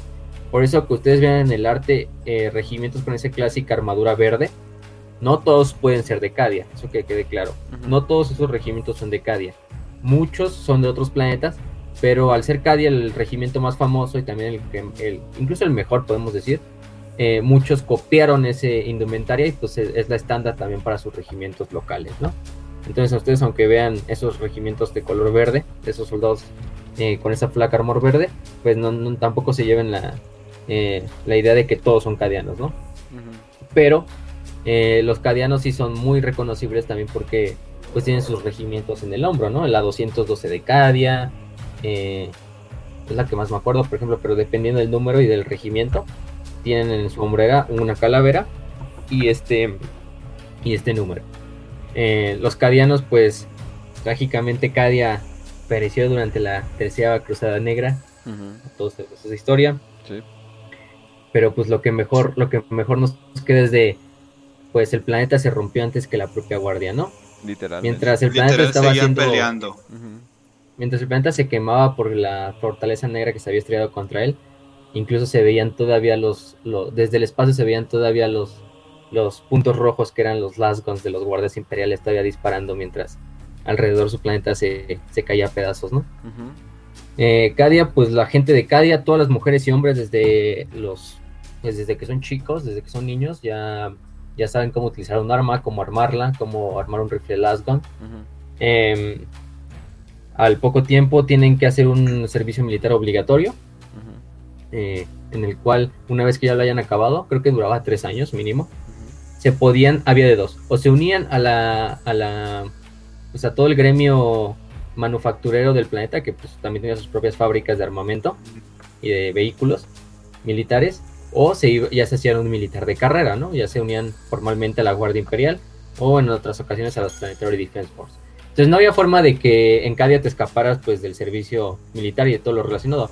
Era tanta la vida militar en Cadia y es tanta la cultura marcial que incluso los nobles pues sus este ropas más exquisitas, vamos a ponerlo así, eh, eran como ropa camuflajeada de, del ejército, ¿no? De la guardia. Eso te iba a mencionar, hasta los elites eran, eran guerreros. Entonces ya cuando ya cuando tienes ese nivel de que hasta tu clase más alta son guerreros, es como, ah, ok, entonces estás en un constante estado de guerra al grado de que no hay grado para ser pintor o algo por el estilo, ¿no? Sí, no. no existe en Cadia. o te dedicas a fabricar armas o te dedicas a usarlas. De hecho, los regimientos, o sea, Cadia llega a tener casi mil regimientos, si no me recuerdo. O sea, literalmente es regimiento 842, ¿no? Regimiento 999. Y los regimientos cadianos en particular, ya que es un planeta fortaleza, entonces, venga, todo el planeta va, toda la población es de guerra. Los regimientos llegan a ser de hasta 53 mil soldados. Consideren que un regimiento tiene, de la Guardia Imperial tiene que ser la élite de la élite. Y estos chicos están haciendo casi mil regimientos de 50 mil soldados. y, aún así, y aún así les cobran diezmo. Pero creo que tenían aptus non por lo de ser, bueno, creo que era más por como voluntario dar los regimientos. Si no me recuerdo, creo que eran aptus non. Por lo mismo de que como están pegados al ojo del terror, pues sí, yo creo, yo creo que ya están jodidos, no hay que cobrarles tanto tampoco. O sea, yo, yo, creo que les llegaban, o sea, o sea pero sería cagado de que aún así, pero aún así, aunque Cadia murió, hay cadianos vivos por toda la galaxia, que es lo curioso. Sí, bueno, de hecho, de 850 millones de, de personas que vivían en Cadia antes de la Cruzada Negra, solo sobrevivieron 3 millones. Ay, pero pues y andaba investigando. Pero pues para eso se puede reproducir la gente, ¿no? Por eso existe, por eso somos seres vivos, ¿no? Ahí comentaron en el chat y por comentaron en el chat y por eso estaba investigando. Y al parecer sí, al parecer estaba inspirada en la IDF. Eh, ahí Oso Negro nos mandó un diamante y dice Shalom, dirían los carianos. Y, pero, pero pues Cadia ya contó. Sí, por el. ¿Qué estás tratando, el, ¿qué estás tratando por el servicio militar obligatorio. ¿Qué estás tratando de decir Games Workshop? ¿Eh? Me estás diciendo que Israel es literalmente un, un, un bastión contra las fuerzas demoníacas. ¿Y por qué el planeta llamado Palestinian sí existe todavía, eh? ¿Eh? Sí, Pero bueno. Okay. Pero sí. Sí, de hecho eso es muy, muy importante. O sea, lo de Israel Defense Force, pues vean, bueno, incluso no tanto el uniforme, hasta se parecen un poco el uniforme de militar de la Israel Defense, Force, al de los regimientos cadianos, pero pero no importa, no importa. 6 eh, millones de cadianos, recuerden. Qué desgracia. Pero bueno, entonces. 850. Güey, no mames, literalmente. Acaba de llegar un diamante y decía 850, 850 millones de cadianos. ¿No es mucho?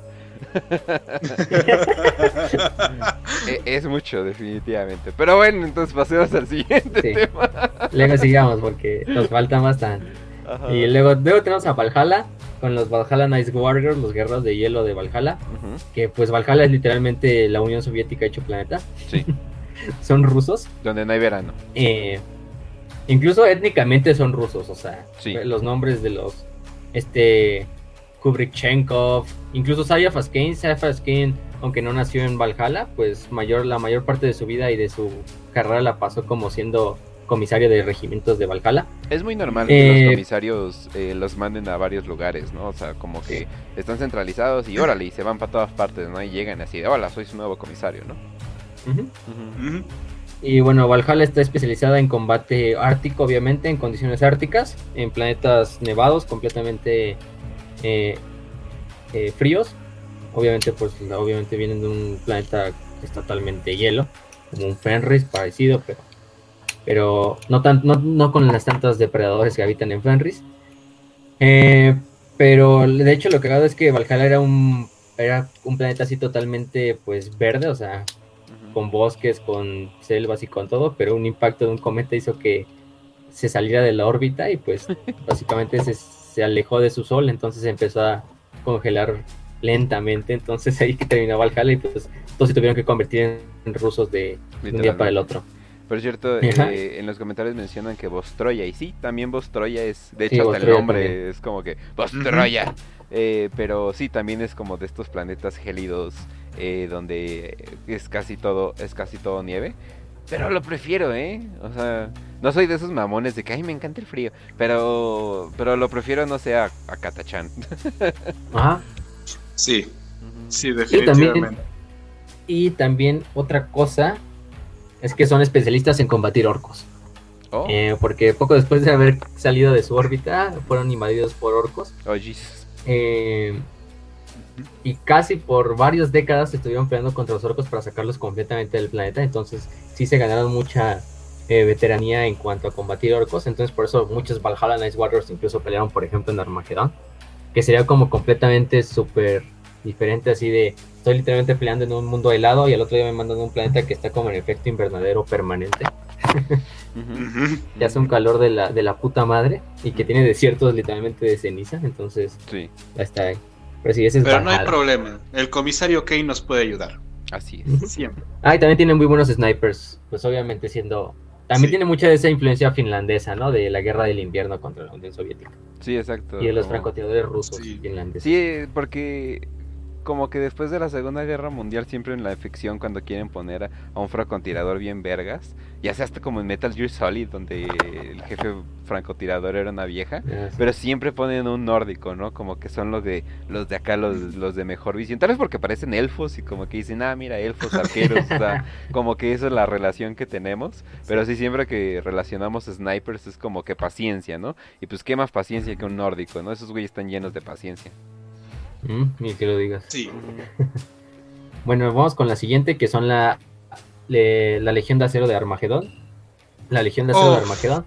La conocerán muchos porque, pues Armagedón, las tres guerras que hubo, un dos contra los orcos y una contra el caos, están especializados en combate urbano, también están especializados en combate mecanizado, porque pues, Armagedón es el planeta, un planeta industrial, quizá de los más grandes del imperio. Entonces está completamente lleno de regimientos de tanques, de, armas pesadas, de blindados, por lo mismo de que pues las produce ahí mismo. Entonces eh, la guardia, digo, la Legión de Acero, los pueden reconocer por su armadura, digo, por su, como tienen como un chaleco amarillo, un Stahlhelm, que es como el casco nazi de los alemanes, y aparte tiene mm, también este... Mm, estas máscaras de gas porque pues la atmósfera en las wastelands de Armagedón es no puedes respirar ahí. Entonces tienen que usar esta esta ¿cómo se llama? Estas máscaras especiales. Eh, y a partir de ahí pues han luchado en las tres guerras de Armagedón protegiendo su planeta natal, aunque también los podemos encontrar en otras partes de, de la galaxia. Y pues quizás de los regimientos también junto a Cady y Krieg de los más numerosos porque pues recordemos que Armagedón creo que tenía, si no mal recuerdo, una población como de, si así sin exagerar, 100 mil millones, o sea, el mundo industrial. Entonces, pues personas sobran, personas sobran y militares sobran, entonces. Italia es un mundo completamente hecho para la guerra. Sí. Está industrial, pero la mayoría de su industria está eh, enfocada a crear armas y armamento y vehículos y todo eso. Entonces son los Steel Legionnaires, que pues también son súper reconocibles porque siempre también los van a ver peleando contra orcos. Porque pues, es Armagedón. Eh, Ulanor también. Para los, Exacto. Para los Holtz. no, y como que el, traje amarillo queda perfecto, entonces no como que... O sea, para donde están, ¿no? Obviamente si los pones en otro lugar como que desfasarían mucho, pero...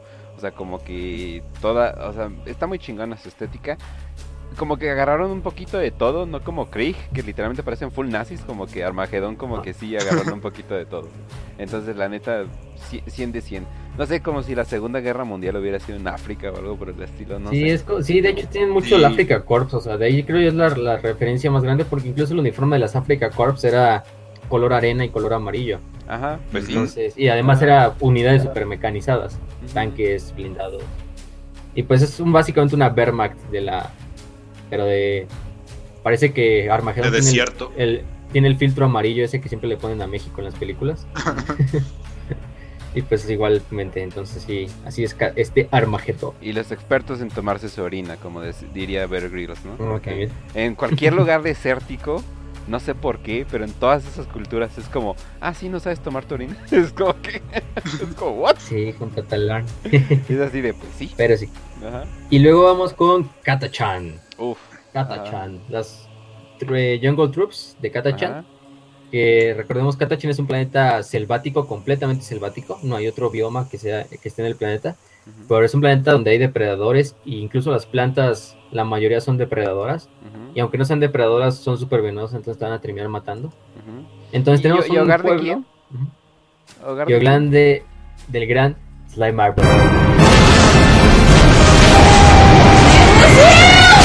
Quién? Sí. ya, ya, ya. Ya, muy bien. esto está, esto está algo muy, muy, muy cagado, es que le dicen Baby Ogrins a los Jungle Fighters. Ahorita estaba viendo. No me sabía eso. Porque esos Es están tan mamados que parecen literalmente Ogrins. Baby. Ogrins. Oye, eso está, eso está bueno. Sí, o sea, ogretes bebés para los que no sepan inglés, o sea, los, esos que son como ogros que sirven en el, en el ejército. Ajá. Pero, mm, pero, o sea, estos, estos están especializados en todo tipo de co- combate. O sea, ellos los puedes mandar a cualquier lado, pero sumamente especializados en lo que es este combate, guerra de guerrillas, eh, guerra en ambientes hostiles, más que nada en ambientes selváticos, eh, combate cuerpo a cuerpo también, y guerras de desgaste, ¿no? Entonces, eh, también emboscadas, eh, ataque sorpresa, todo Sí. eso lo que tenga que ver, y sabotaje. Explosivos. pues, como ya dijimos. Ajá, etcétera, etcétera. Pues, pues todo, o sea, Sí. solo les faltaría tener tanques. Y de Bueno, los pocos bueno soldados en este universo que utilizan escopetas. Es muy raro que utilicen escopetas. Eso quiere decir que quieren algo de reacción rápida. Para los que no sepan para qué sirve tácticamente una escopeta, básicamente si tú estás en una pelea urbana o algo por el estilo y estás doblando las esquinas y a cada rato están saliendo personas o algo por el estilo, las... ¿Cómo se llama? Las... eh, Los escopetas. perdigones. Sí, las, las, las escopetas funcionan muy bien porque no tienes que tener buen tino, no tienes que tener eh, nada, nada por el estilo. Usualmente tienes de 2 a 4 tiros, depende de cuál escopeta sea. Entonces le vas a ganar a cualquier persona con un rifle. Entonces para eso sirven las escopetas. Y en este universo sirven porque están cerca y órale, te los chingas, los haces caca completamente porque son escopetas bien chingonas y ya puedes seguir a lo siguiente. O sea, estos son güeyes que no andan en trincheras. O sea, estos son güeyes que Adem- literalmente saben infiltrarse y todo eso. Además que manejan los mejores cuchillos del imperio. Sí, Literal, Ah, sí. los mejores cuchillos. Es Hay un un- cuchillo hay que un- mide como 45 centímetros, cruz. De hecho, ese es el más chiquito, porque hay cuchillos que llegan sí. a medir un 80. O sea, el tamaño de una persona, eso es un cuchillo de cachacha. Y creo que se llama eh, la garra del diablo. No, creo que sería en español, la Sí. Devil- Devil's Claw. Y es extremadamente filo- afilado. Creo Sí, que porque es, el, porque es por el diablo de Katachan, que es uno de los depredadores más pues, peligrosos de su planeta. Entonces por eso le ponen el Devil's Claw. Sí, exacto. No, Y- tienes que, o sea, se supone que tienes que cortar eh, la vegetación del lugar, pero la vegetación del lugar es increíblemente gruesa, crece rapidísimo y muchas veces también te quiere comer.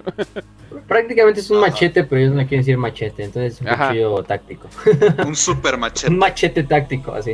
Ajá. Pero sí, como dice Kench, utilizan las shotguns, que de hecho no son armas láser, no son como las las guns. Hay unas cosas que se llaman autoguns Ujú. en el Imperio, que son armas que todavía utilizan balas o proyectiles sólidos, es muy raro de hecho verlas, pero las shotguns, también hay armas automáticas, incluso que parecen Uzi chiquitas o micro Uzis y, y rifles de asalto, pero tampoco son utilizadas porque las gun es el que más tiene poder, ¿no? Sí. Pero sí son muy utilizadas por, le- por, eh, por esto que dice Kench de los Katachan, por lo mismo del combate eh, Close Quarter Combat, el CQC. Entonces, pues eh, cuando ven a los Katachan Jungle Fighters llegar al campo de batalla, el enemigo del Imperio ya se puede dar por, por bien servido. Ya creo que no hay mucha esperanza cuando también Katachan o Krieg llega al campo de batalla. Es como. O, Oh, va- o- shit. o van a ganar, aquí solo vienen a ganar o a morirse todos, pero peleando. Exacto. Y eso es, y pues básicamente Y- y son rambos, todo- ya dijimos que son rambos. Sí, Vean- toda su véanlas en el estética es de la guerra de Vietnam. de Vietnam, sí. Sí, dice. completamente de la guerra de Vietnam. En el chat dicen hasta las perras paredes te asaltan. Pues sí. Literal- Sí. Literalmente, sí. Ecatechan, como la habíamos llamado hace mucho. Ecatepequechano, ¿cómo le has dicho? Ecatechan, no Ecatechan. Uf, Ecatechan. queda perfecto. Un saludo a reseñas macizas. Ya salió del grupo por ansiedad, ¿no? sí, ya. Ya sabes cómo es. Ahorita regreso. No importa. Bueno, entonces. Y ahora sí, vamos con que, muchos esperaban, con Creek, con los Dead Corps de Creek, que pues básicamente nazis espaciales eh, super fatalistas, la SS del imperio, ¿no? Sí. Em, ¿Por qué lo decimos así? Porque pues incluso desde el nombre Krieg, Ujú. que significa guerra en alemán, Guerra. los Dead Corps o los eh, también le dicen cuerpos de la muerte en español. Igual, mejor igual le podemos hacer un episodio, pero TLDR, historia del lugar.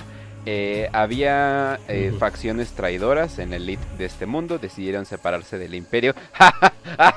Qué raro. Y además no pagar el no pagar el diezmo, o sea, Ajá, bu- buena creo que le idea. importó más al imperio no pagar, que no pagan Basta el diezmo que se separaran.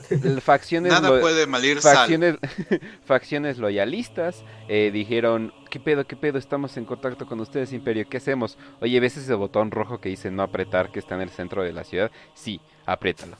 Y eso, eso hizo que bombas nucleares explotaran. Capú. Pero de hecho, tantas bombas nucleares que se dicen que pasaron años y se seguían explotando bombas nucleares. O sea, esto 100 fue... años. Esto fue peor que cualquier exterminatus pudo haber hecho. O sea, esto fue increíblemente horrible. Y creo que pasaron 600 años o algo así por el estilo. Sí, ya, no, ya- así. ya no me acuerdo cuántos años pasaron. Y les llega una señal eh, de Krieg a un planeta cercano. Y es decir, hey, fuerzas de Krieg, listos para el combate. Y es como, ¿eh? Espera, ¿qué? Espera, ¿esto es spooky? ¿Son fantasmas? Como que qué pedo. Y pues termina siendo que en los búnkers de la ciudad se creó un culto a la muerte, estilo Necron, podría decirlo inclusive, eh, sobre en este mundo horriblemente radioactivo. Donde tienes a uno de los mejores soldados listos para hacer las acciones más crueles que te puedas imaginar.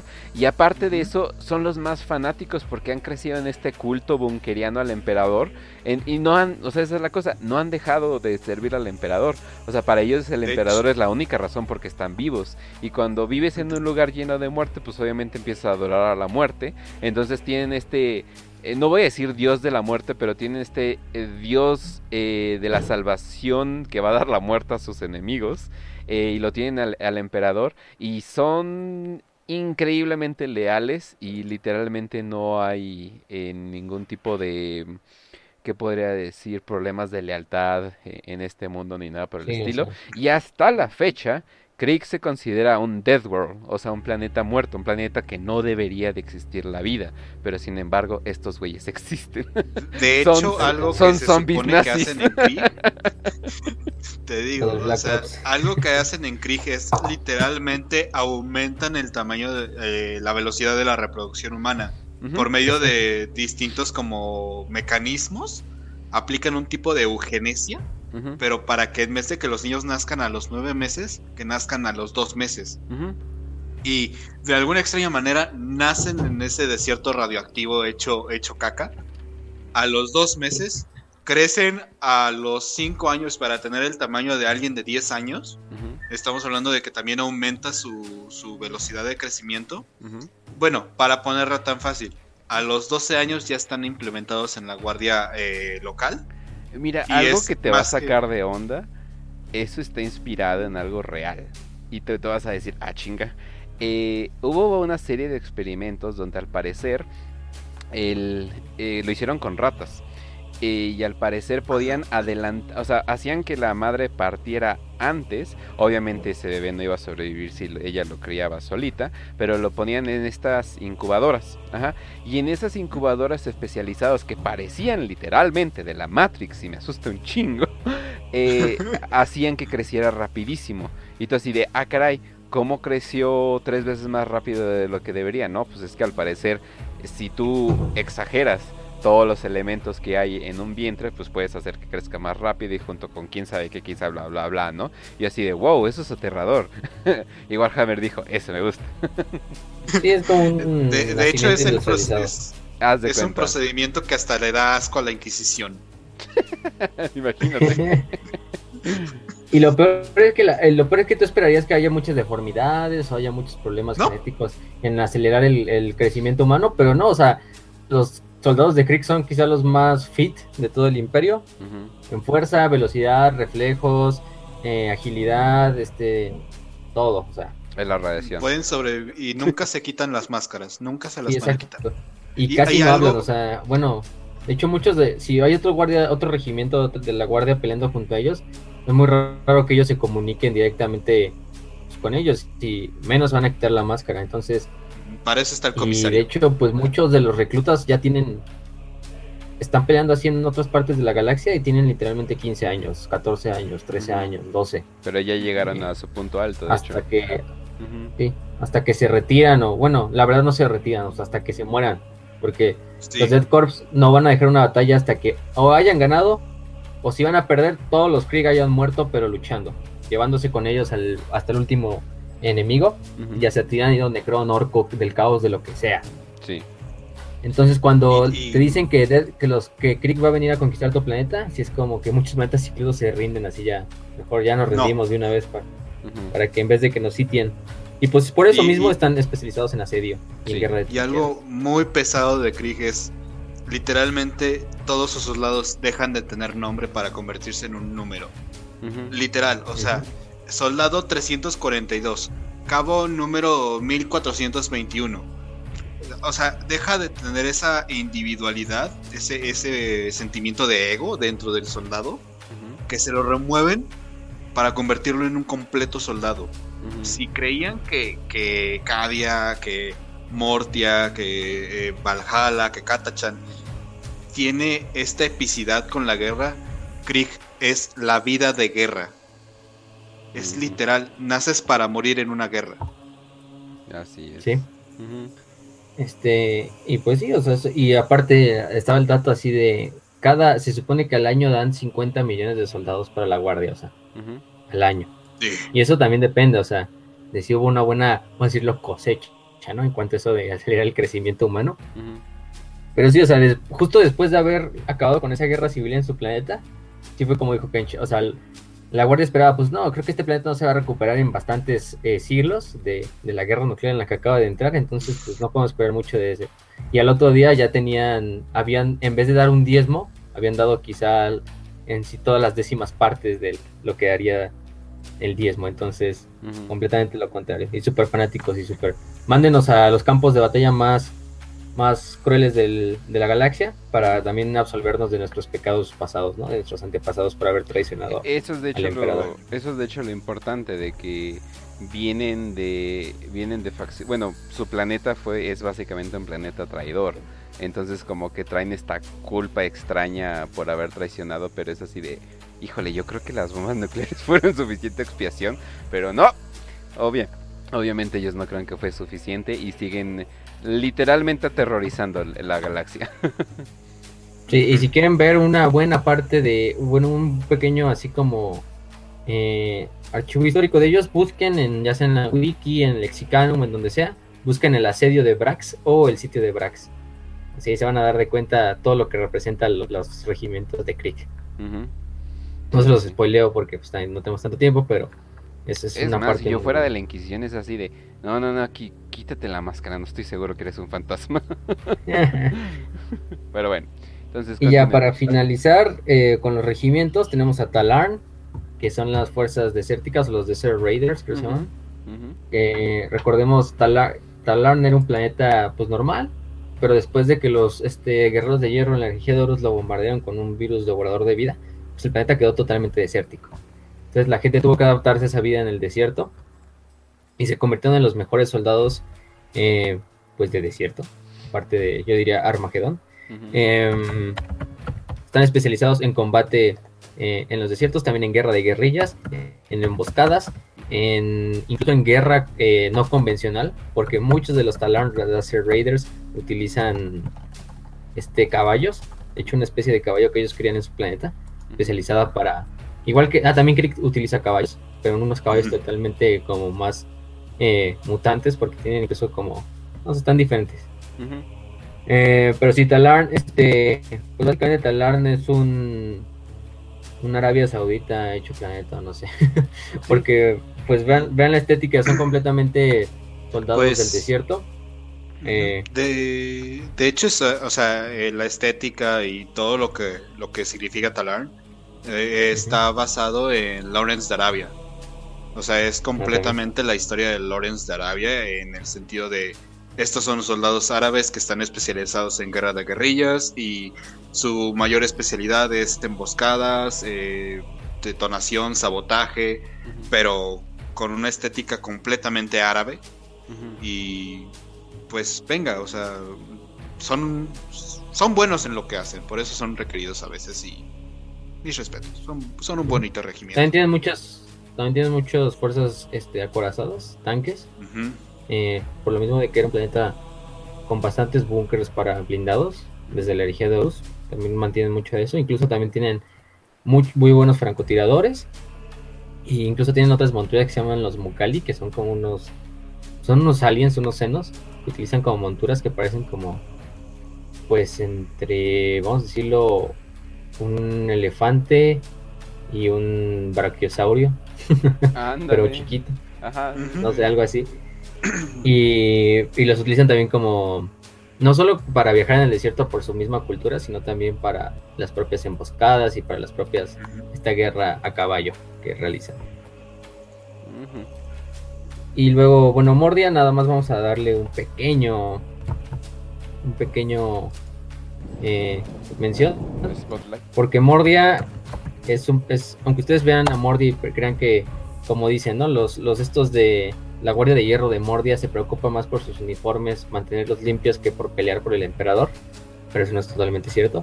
Incluso quizá también súper fanáticos. eh, su planeta es un planeta llamado Mordian, que se supone que es como la luna, tiene un lado que completamente siempre está viendo al sol y otro lado que está completamente oscuro. Eh, si no mal recuerdo, la gente creo que vive en el lado eh, con luz. Si no estoy en lo correcto. Si no estoy en lo eh, incorrecto. Pero están especializados en también combatir contra fuerzas del caos. Porque Mordia es un planeta que está un poco cerca del ojo del terror. Entonces siempre está acosado por, por las. Por las. ¿Cómo se llama? Em, ah, no, la, la, la vida es dentro del lado oscuro, de hecho, ya me acuerdo. Eh, están en el mundo de la eterna noche. Y sus uniformes los van a detectar porque son los uniformes. eh, también podemos decirlo tipo. Pues yo también los vería así, tipo un poco nazis, pero más azules. Yo siento Porque, que es ejemplo, como, como la Francia de la Primera más- Guerra. Es que los No si Corps tienen, por ejemplo, los Death Corps tienen una mezcla entre eh, uniforme, na- eh, uniforme alemán de la Primera Guerra y también el uniforme francés, ese uniforme azul. Pero Mordia sí tiene un uniforme como más de oficial. Bueno, pero no estamos aquí para discutir de uniformes, pero siempre los van a detectar porque tienen una disciplina en el campo de batalla, incluso cuando las condiciones estén en su contra, siempre están súper formados, súper disciplinados, quizás son también de los más disciplinados. Eh, nunca pierden la, la posición, eh, son también súper aguerridos, nunca van a dejar una posición sin hacer una retirada, este, ¿cómo se llama? Peleando. una retirada también peleando y ordenada. Y también están especializados, sus sargentos y sus oficiales son muy experimentados, también son muy experimentados en cuanto a entrenamiento de las propias tropas, de los famosos drill sergeants. Em, entonces muchos de esos, este, incluso soldados de Mordia a veces son requeridos por otros regimientos también para disciplinar a sus tropas. De hecho, algo que ocurre en el planeta, o sea, lo voy a tratar de decir lo más rápido que pueda. Eh, el planeta de Mordia, al ser la mitad eh, de luz y la otra mitad completamente oscuridad, la producción y como la capacidad que tiene para su- sus habitantes es tan mínima que es, o sea, para ellos eh, esta parte de la estructuración, de eh, administración, de repartir las cosas de manera tan calculada y precisa, y esto se refleja en, en su modo de guerra, es, es tal que desde los cinco años ya aprenden a, por ejemplo, a dividir raciones para toda una semana o todo un mes. Entonces, por eso es que son tan estructurados y tan organizados en ese, en ese aspecto. ¿sí? Y esa es la, la- la guardia de hierro mordiana o de Mordia. Decir. Ok, muy bien. Y bueno, ya, otros nada más para mencionarlos, no voy a decir los nombres, por ejemplo están los Attilan Rogue Riders, que son como, pues, unos literalmente, los. Elysian Drop Troops, o mongoles también, el Tanit First and Only, que es el primer y único de Tanit, que es de las novelas de Gaunt, que su planeta se destruyó y básicamente son como escoceses, todos. Eh, los Vostroyan Firstborn, que también son muy rusos, tienen ese uniforme típico de, de como cosacos. Eh, las legiones penales, que las legiones penales son legiones completamente hechas de convictos Sí. por traición, incluso marca que también por ser liberal te mandan una legión penal, entonces súper basado del imperio. Eh, y básicamente tienen un collar eh, en el cuello que explota, un collar explosivo, entonces los mandan al campo de batalla solo con un rifle láser, sin ninguna otra armadura ni nada, con su uniforme de recluso, de recluso y simplemente es como carne de cañón para los demás regimientos. Y pues básicamente van a morir para expiar sus pecados en el campo de batalla. Y si se rehusan, pues está el comisario y el oficial que detona el collar en ese momento. Listos, Entonces, fresquitos. No tienes, no tienes, no tienes otra, no tienes mucha, entonces. Eh, no, no te vale También que están ni las me tro- Guard. no te vale que ni me tropiece, que la aprieto sin querer, ¿eh? La guardia pretoriana, que también tiene una estética súper buena porque son literalmente anglos, son casacas rojas, pero del futuro. Así son literalmente los soldados que, por ejemplo, pelearon contra los Zulus. Ese uniforme que utilizaron en las guerras en África. Hay incluso otros regimientos como los... Ay, no me acuerdo del nombre, pero eran los que eran procedentes de Necromunda. Pero sí, Ah, bastante. chinga, sí lo había leído. Pero bueno, Tampoco nada más para finalizar con ya esta parte, lo que cabe mencionar serían los abumanos, que forman parte del militar Auxilia. auxiliar, ¿sí? Eh, que básicamente son, ya dijimos que los abumanos son subespecies de la raza humana, que por lo general son tratados como mutantes, y porque son mutantes, pues sí. Eh, pero muchos de ellos, si su mutación no están tampoco lejos del genoma original de la humanidad y sirven para ciertas tareas, pues muchas veces el imperio los deja vivir. En la Inquisición no hay tanto problema, ¿no? Eh, los ogres, recordemos, son los ogretes también en español, que son estos, pues, ogros básicamente, porque eso son lo que parecen. Em, que en el campo de batalla principalmente son apoyo pesado, eh, armamento pesado, incluso son como unidades este, acorazadas, pero a pie. Porque pues un ogrin, muchos ogres incluso son más altos que los astartes, no sé, fácilmente, superan unas astartes en altura, 3 metros 50, muy altos la verdad.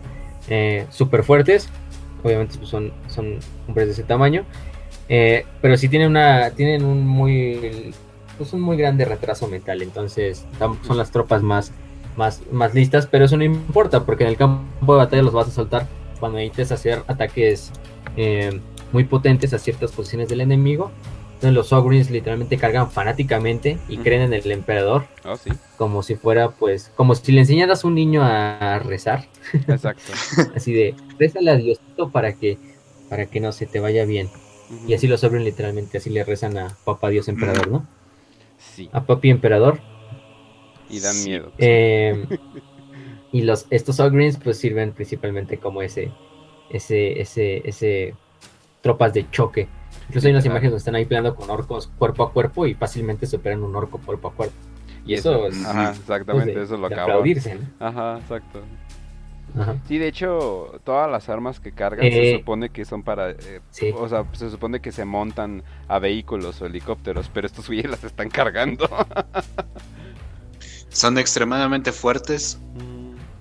Y además No- no necesitan no así como disciplina decirles, si no cargan los ejecuta aquí, no, ellos, ellos también nacen, son una cultura muy bélica, entonces ya como, como que programados como si fueran orcos, pero del imperio.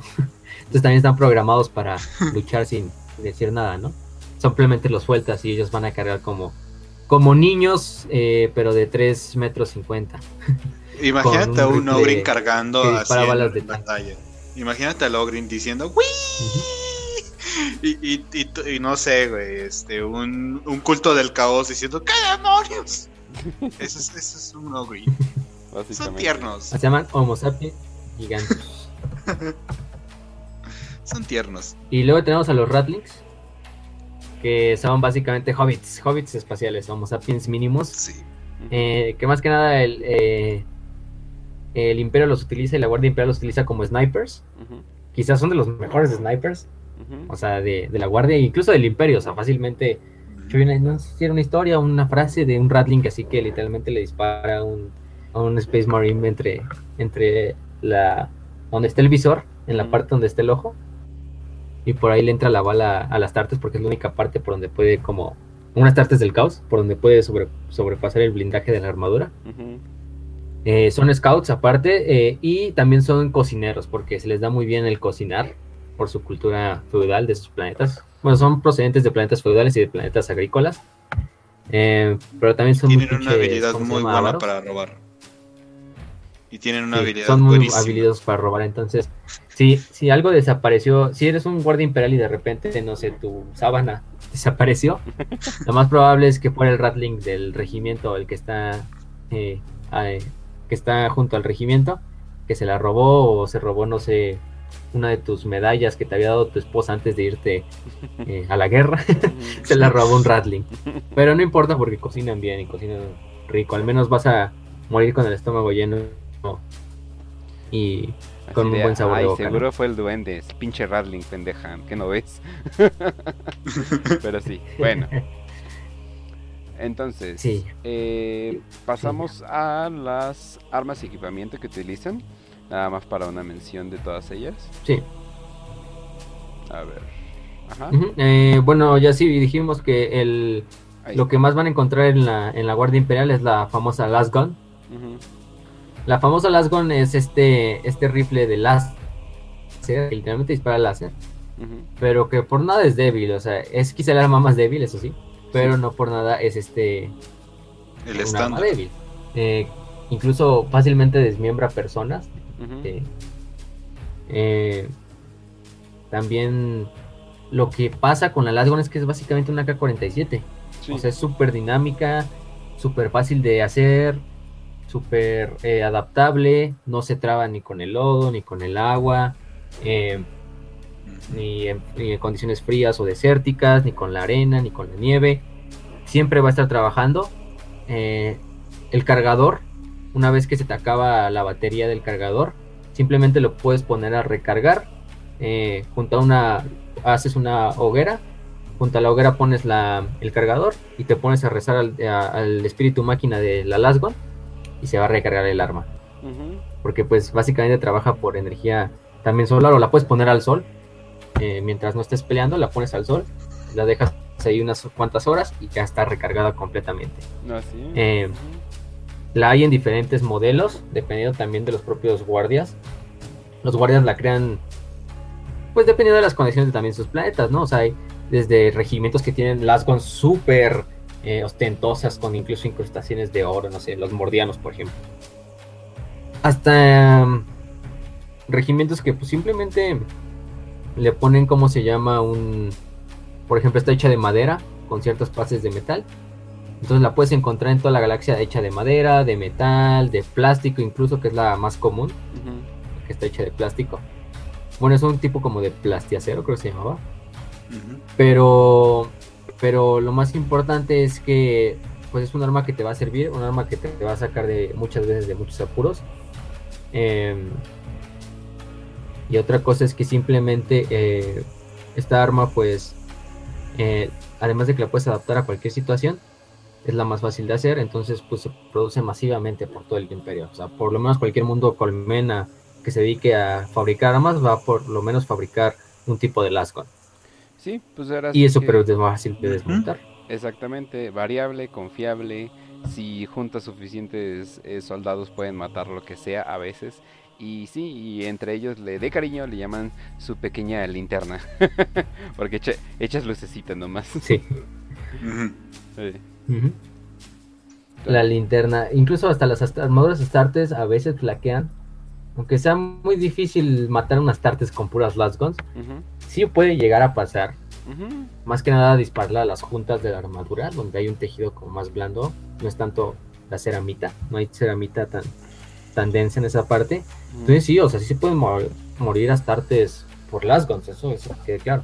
Sí, sí. Y considera esto, la, la táctica especializada de la Guardia Imperial en cualquier regimiento es Junta un millón de sujetos para que le disparen a un solo objetivo con esas lámparas. Vas a hacer algo. Exacto. ¿Sí? Y, Y lo, y, lo, y lo más padre también es que la puedes desarmar tanto que no sé, le puedes adosar un nuevo cañón más largo para que te sirva como un sniper, o un cañón corto para que te sirva como una pistola, eh, un cargador más grande, una culata para mejor este, estabilidad, miras de todos los tipos. Entonces es un arma súper versátil, la puedes hacer una, desde una pistola hasta un sniper, hasta una, eh, un rifle de asalto, automática, semiautomática, como la quieras. Sí, exacto. Eh, también utilizan mucho las armas Volter, pero no es tanto. O sea, las armas Volter las utilizan los comisarios. Eh, la pistola más que nada, el rifle Walter no, pues no lo soportan. Pero hay ciertos este, equipos de la Guardia Imperial eh, que llevan armamento pesado y utilizan estos Volters, pero simplemente son agarrados por dos guardias imperiales. Uno sostiene básicamente toda la caja del cargador y el otro sostiene todo el Volter. Pero aparte el Volter lo tienes que poner en, pues en un trípode para que haya estabilidad y pues no te rompa la cadera del retroceso. Exacto. Eh, y también utilizan mucho las autocons, que ya las dijimos, que son esas armas de pues normales, como las que tendríamos en la actualidad. No son muy utilizadas, pero pues ya dijimos que algunos regimientos como Katachan utilizan mucho la- las escopetas, las autocons, shotguns, ¿no?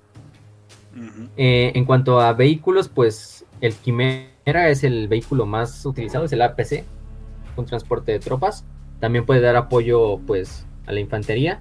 Se le pueden adaptar muchas cosas a la Quimera, desde lanzallamas, este, cañones pesados, volters, todo tipo de cosas. Por eso la, la Quimera tiene bastantes variantes.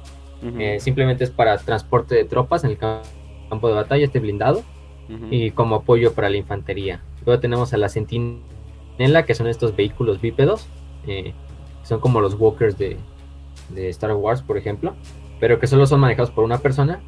Y básicamente va manejando desde el chasis superior, que está un poco desprotegido, pero también sirven como apoyo de tropas, son rápidas, entonces te sirven para flanquear, para ganar posiciones, etcétera.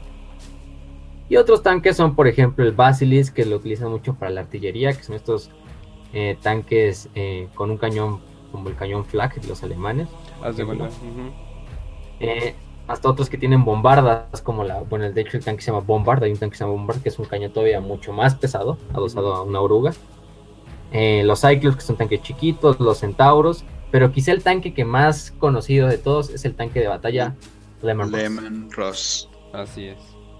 en honor al Mm. primarca de los lobos espaciales, que es el tanque más versátil, el tanque más resistente, capaz de usar cualquier tipo de combustible, de hecho también, es igual que la Lasgon. O sea, es básicamente un Lasgon pero hecho tanque, ¿no? Súper adaptable, se le pueden adaptar diferentes tipos de cañones para diferentes situaciones, desde cañones láser, cañones Volter, cañones de plasma, todo tipo de cosas, lanzallamas. Em, por lo general el tipo más normal simplemente lleva un cañón de 120 milímetros y aparte lleva Volters pesados a los lados y al frente para dar apoyo a las tropas, ¿no? De infantería. Eh, otros modelos son como el Conquistador, el Exterminador, el Destructor, el Incinerador, todos esos tipos de, de tanques.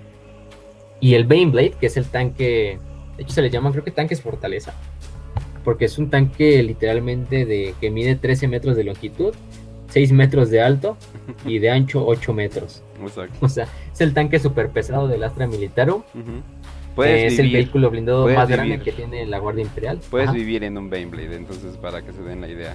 Exacto. La tripulación es como, si no mal recuerdo, es como de 8 o 7, 6, más o menos. Fácilmente puede incluso adaptársele a armas anti-titanes. Fácilmente puede destruir titanes. Sí. Titanes chiquitos, tampoco esperamos que destruya un titán clase emperador, ¿no? A lo mejor con un disparo bien hecho, pero por lo menos Warhound Titans o Caballeros Imperiales, pues sí los pueden destruir. Fácil, sí. Eh, los Baneblades, pues casi siempre están utilizados nada más para los oficiales de campo. No es tampoco muy común que los vean. No es como esa escena de Dawn of War que no, no me acuerdo cuánto decía. Creo que mil, mil Baneblades vienen en camino hacia el sistema. Ah. Sí. No, si destruyeron Pero una nave con mil Baneblades y es así de... "Ah, ¿Qué nave era? Destruyeron una nave con mil Baneblades. Ah, eso sí, Y otro, no importa. eh, vienen otros cinco en camino. Ajá, sí, no, sí. Sí, tampoco son aunque sí como que se un poquito, tampoco son tan fáciles de hacer. Son como los titanes, medio ar, también cuidados por el Mechanicus. Entonces los Baneblades, pues sí, son de estos que más imponen respeto. También hay otros tipos de tanques super pesados como el Macarius, el tanque Malcador, el Leviatán, que literalmente es una catedral chiquita, con un cañón gigante en medio. Eh, las Valkyries, que son los VTOLs, los transportes de tropas y de aterrizaje vertical, que son cañoneras de apoyo, de asalto de tropas, y también son muy utilizados por los Science Squads. No los mencionamos, pero son las fuerzas especiales del Imperio, básicamente, de la Guardia Imperial. Em, y bueno, eso serían en cuanto a vehículos, todo. Bueno, la mayoría de las naves, pues las naves están administradas por el por la flota imperial, entonces eso sería parte de otro capítulo, cuando hablemos de la flota y de las naves. Pero eso es cuanto a, los, a lo que más utiliza el a los regimientos de la guardia en cuanto a vehículos. Oh, sí. Ok. Entonces, eh, pues vamos a pasar, incluso hasta vamos a cambiar de música. Sé qué música exactamente poner en este momento. Y vamos a pasar para hablar de los personajes relevantes, que son muchos. O sea, igual eh, les estamos dando la versión corta de muchas de estas cosas. Pero de los personajes relevantes, primero vamos a empezar con Lord Solar Macarius. Que Dios mío, el, el, el, hombre, el hombre, la leyenda, el todo. Ok, audiencia, ¿recuerdan a Alejandro Magno? Ok, aumentenlo por un millón. Tienen a Macarius. Y espacial. y espacial. No se te olvide el espacial. Sí, muy importante el espacial. Pero sí, este Lord Solar Macarius, que es este incluso santo del imperio. Bueno, fue santo en vida, de hecho, así como las hermanas de batalla pueden lograr. Pues Lord Solar Macarius, recordemos Lord Solar, Lord Commander Solar también le ponen. Es básicamente el título de War Master. Eh, señor de la guerra, básicamente tiene todo el control militar sobre un segmento y de hecho sobre todo una operación militar. Eh, Macarius, este, quizás es el más grande comandante de la historia del imperio en cuanto a, eh, si hablamos de, pues sí, en retrospectiva, todo lo que logró.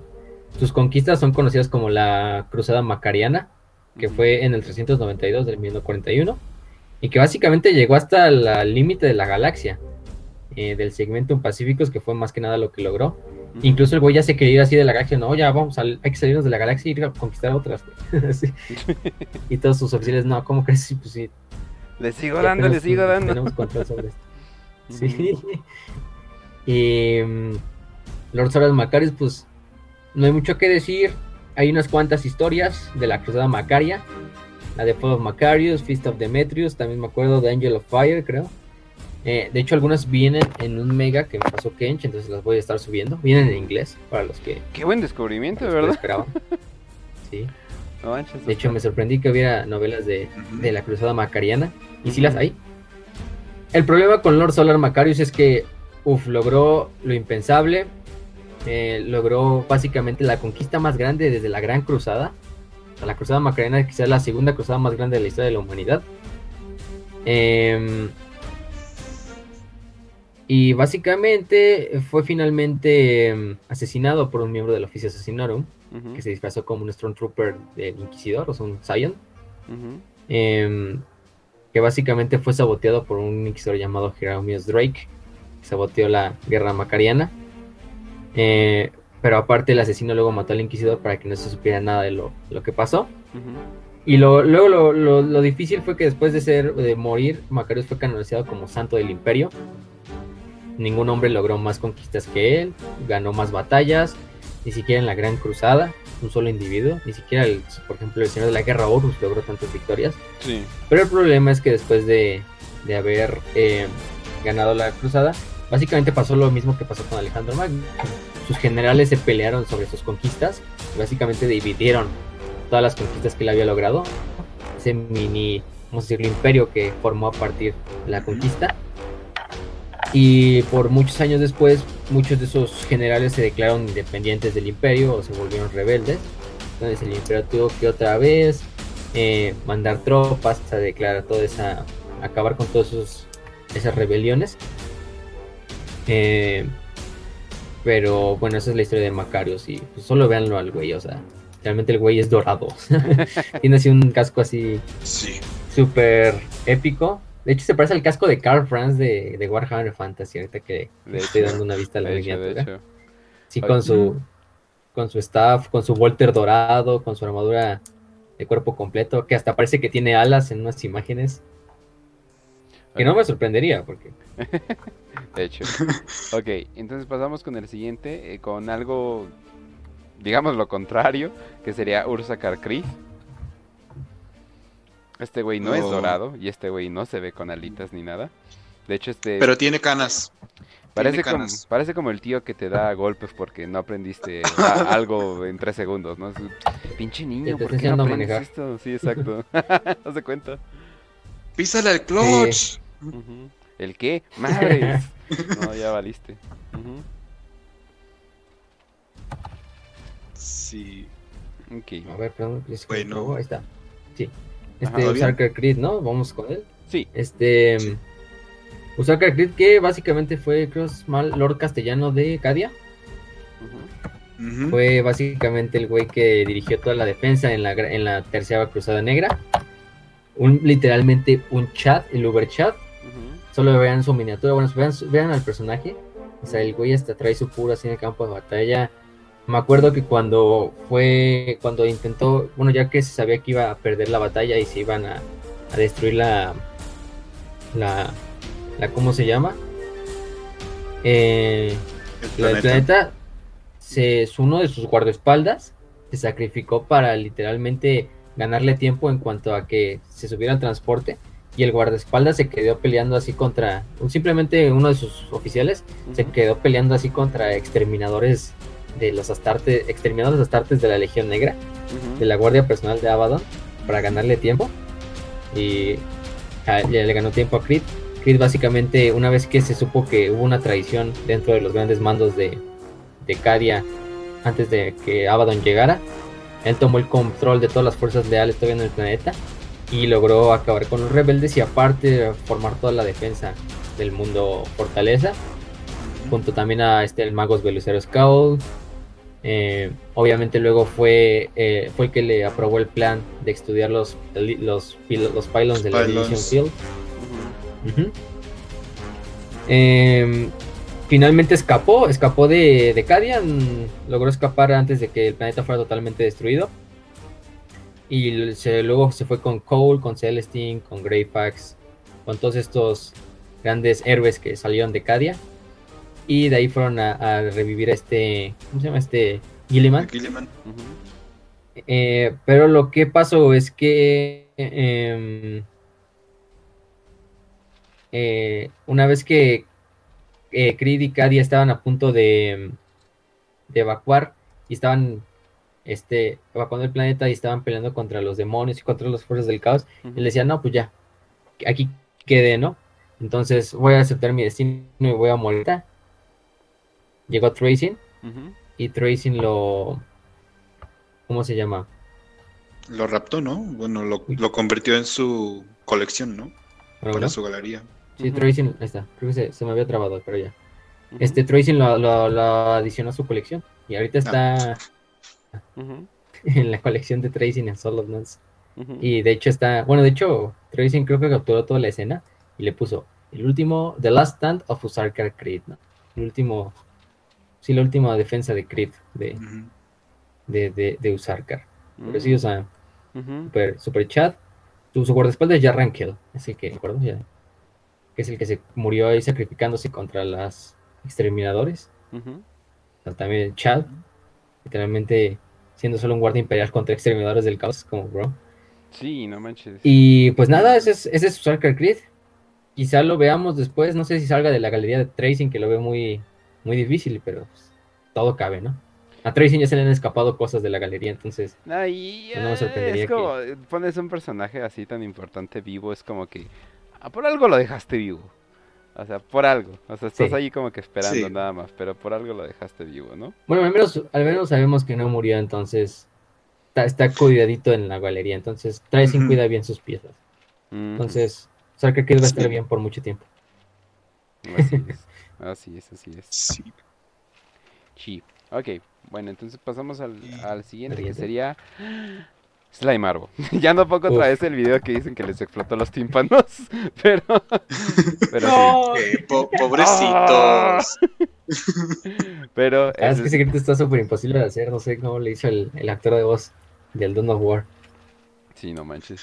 Pero ¿Quién sí, o sea, Sly Marvel, que también le dicen el hombre de un eh, el One, Arm- One Man Army, Ujú, como el ejército de un solo hombre. Eh, es, es Katachano, no, sí, de Katachan. Eh, temido todo el imperio porque es un super sniper, que incluso los, es- los snipers de los asesinos Vindicare no le piden mucho, la verdad. Eh, incluso es y- oye, y mejor cabe- sobreviviendo que los la mayoría de los Space Marines. Eh, y, cabe, y cabe mencionar que antes, el arte que le hicieron antes, o sea, el arte con concepto, no estoy hablando de la miniatura, estaba completamente inspirado en Rambo, o sea, pero completamente. Sí. O sea, ya después ya como que dijeron, oye, no nos pueden chingar y ya como que parece el güey promedio, pero no manches, antes sí parecía completamente este este güey este este Rambo, entonces como que ya ya ya le pudieron ya le pusieron como que arte más única, digamos, ¿no? Es, es, es este güerito, etcétera, etcétera, ¿no? Eh, no se sabe si también Sly es parte de su nombre, o simplemente es como Marvel. Quién sabe si ese es su nombre real. Eh, un nombre muy cagado, la verdad. Pero es tan legendaria su reputación. eh, dice que incluso no ha muerto. Bueno, no ha muerto, de hecho. Y ese güey lo han visto en bastantes luchas, en bastantes luchas importantes. De hecho, participó en la guerra de Armagedón, haciendo guerra de guerrillas contra los orcos. em, En la Cruzada Negra, ¿no? eh, dentro de los Wastelands, ah, en la tercera cruzada negra, eh, también luchando y haciendo sus estas operaciones de, de emboscada, de sabotaje, de todo.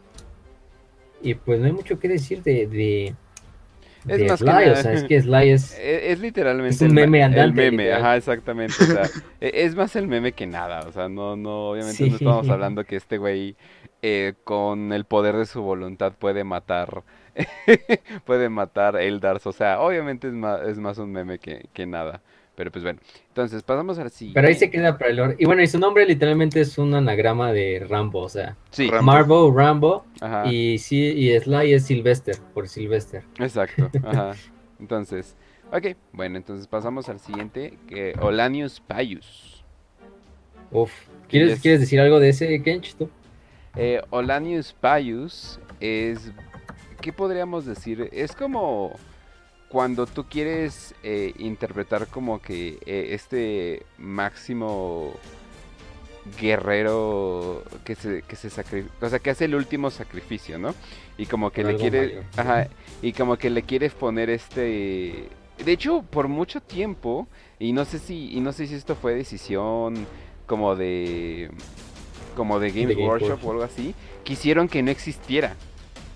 O sea, y es lo más raro del mundo, es, la- es, la, es la cuestión más rara, pero para lo que sepan de qué estamos hablando, Olanius Paius eh, se supone, y, cuen- y cuenta la historia, es más, todavía no sé si sea lore, pero para mí siempre será lore, se supone que cuando Horus estaba cerca de matar al emperador, ya iba a dar el último golpe, llega Olanius Paius y como que lo detiene, así de, no, no, yo defiendo al emperador, bla, bla, bla, bla, y como que eso distrae tantito a, a Horus y eso le da tiempo suficiente al emperador para, dar, para darle el golpe final a Horus, ¿no? Porque se supone que ya, o sea, literalmente Horus ya iba a matar al, a- al emperador y fue O sea, este ser humano común y corriente yendo contra un primarca del caos y con sus huevos bien agarrados dijo no. Y pues el, el cabrón fue capaz de, de detenerlo lo suficiente. Obviamente, De, se- de hecho, obviamente no sea, sobrevivió a este encuentro. fue- De hecho, ni siquiera, o sea, ni siquiera lo detuvo. Solamente hizo que el golpe fuera a él antes que al emperador. Y pues obviamente Horus con, con su garra gigantesca dice, ¿por qué chingados tengo este enclenque en mi garra y no el emperador? Entonces como que lo remueve, pero o sea, de la manera más, este, o sea, de acuerdo a la leyenda, ¿no? De la manera más X, como, ah, sí, como cuando uno se quita lluvia de, de los brazos y, y en el siguiente momento el emperador ya está atacando a Horus. O sea, esa es como la, la esencia completa de la Guardia Imperial en una sola persona. Sí. Es hasta poético. Y, y no sé por qué, y no sé ajá. por qué Games Workshop quiere que no exista. O sea, o sea, de hecho, muy poco se sabe de él. Hay lore que dice que sí existió, hay lore que dice que no existió. Entonces todavía no hay un claro momento, ¿no? De que, ah, sí, Ajá. esto existe. Y se me hace de lo más raro, la neta. O sea, no entiendo por qué. Sí, es que, es que ahorita con, con la herejía como que reescribieron muchas cosas con las novelas. Entonces también están reescribiendo un poco la, la historia de Olanius. Pero lo más importante yo creo que de Olanius también es que también era un perpetuo, hay que decirlo. Eh, de hecho, peleó hasta en la Segunda Guerra Mundial, Sí. en la Guerra del Golfo. O sea, el güey peleó en, también en Verdún, en la Primera Guerra Mundial, en Austerlitz, en las guerras napoleónicas. O sea, el güey está igual, o sea, tiene bastante experiencia, ¿no? Le gusta, Eh, le gusta. Tenía de hecho ese nombre de Pearson, ajá, Ajá. antes de, de luego tomar el nombre. Es que se supone que cada vez que lo mataban, tomaba creo que una nueva como nombre. Finalmente se queda con el de los payos.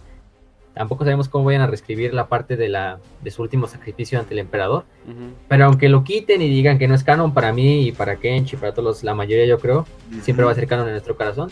Y a Vamos a partir de ahí Olanius, La Inquisición editó eso, no, no se vale. sí, la Olanius Paius de hecho se convirtió en el santo en el santo patrono de la Guardia Imperial.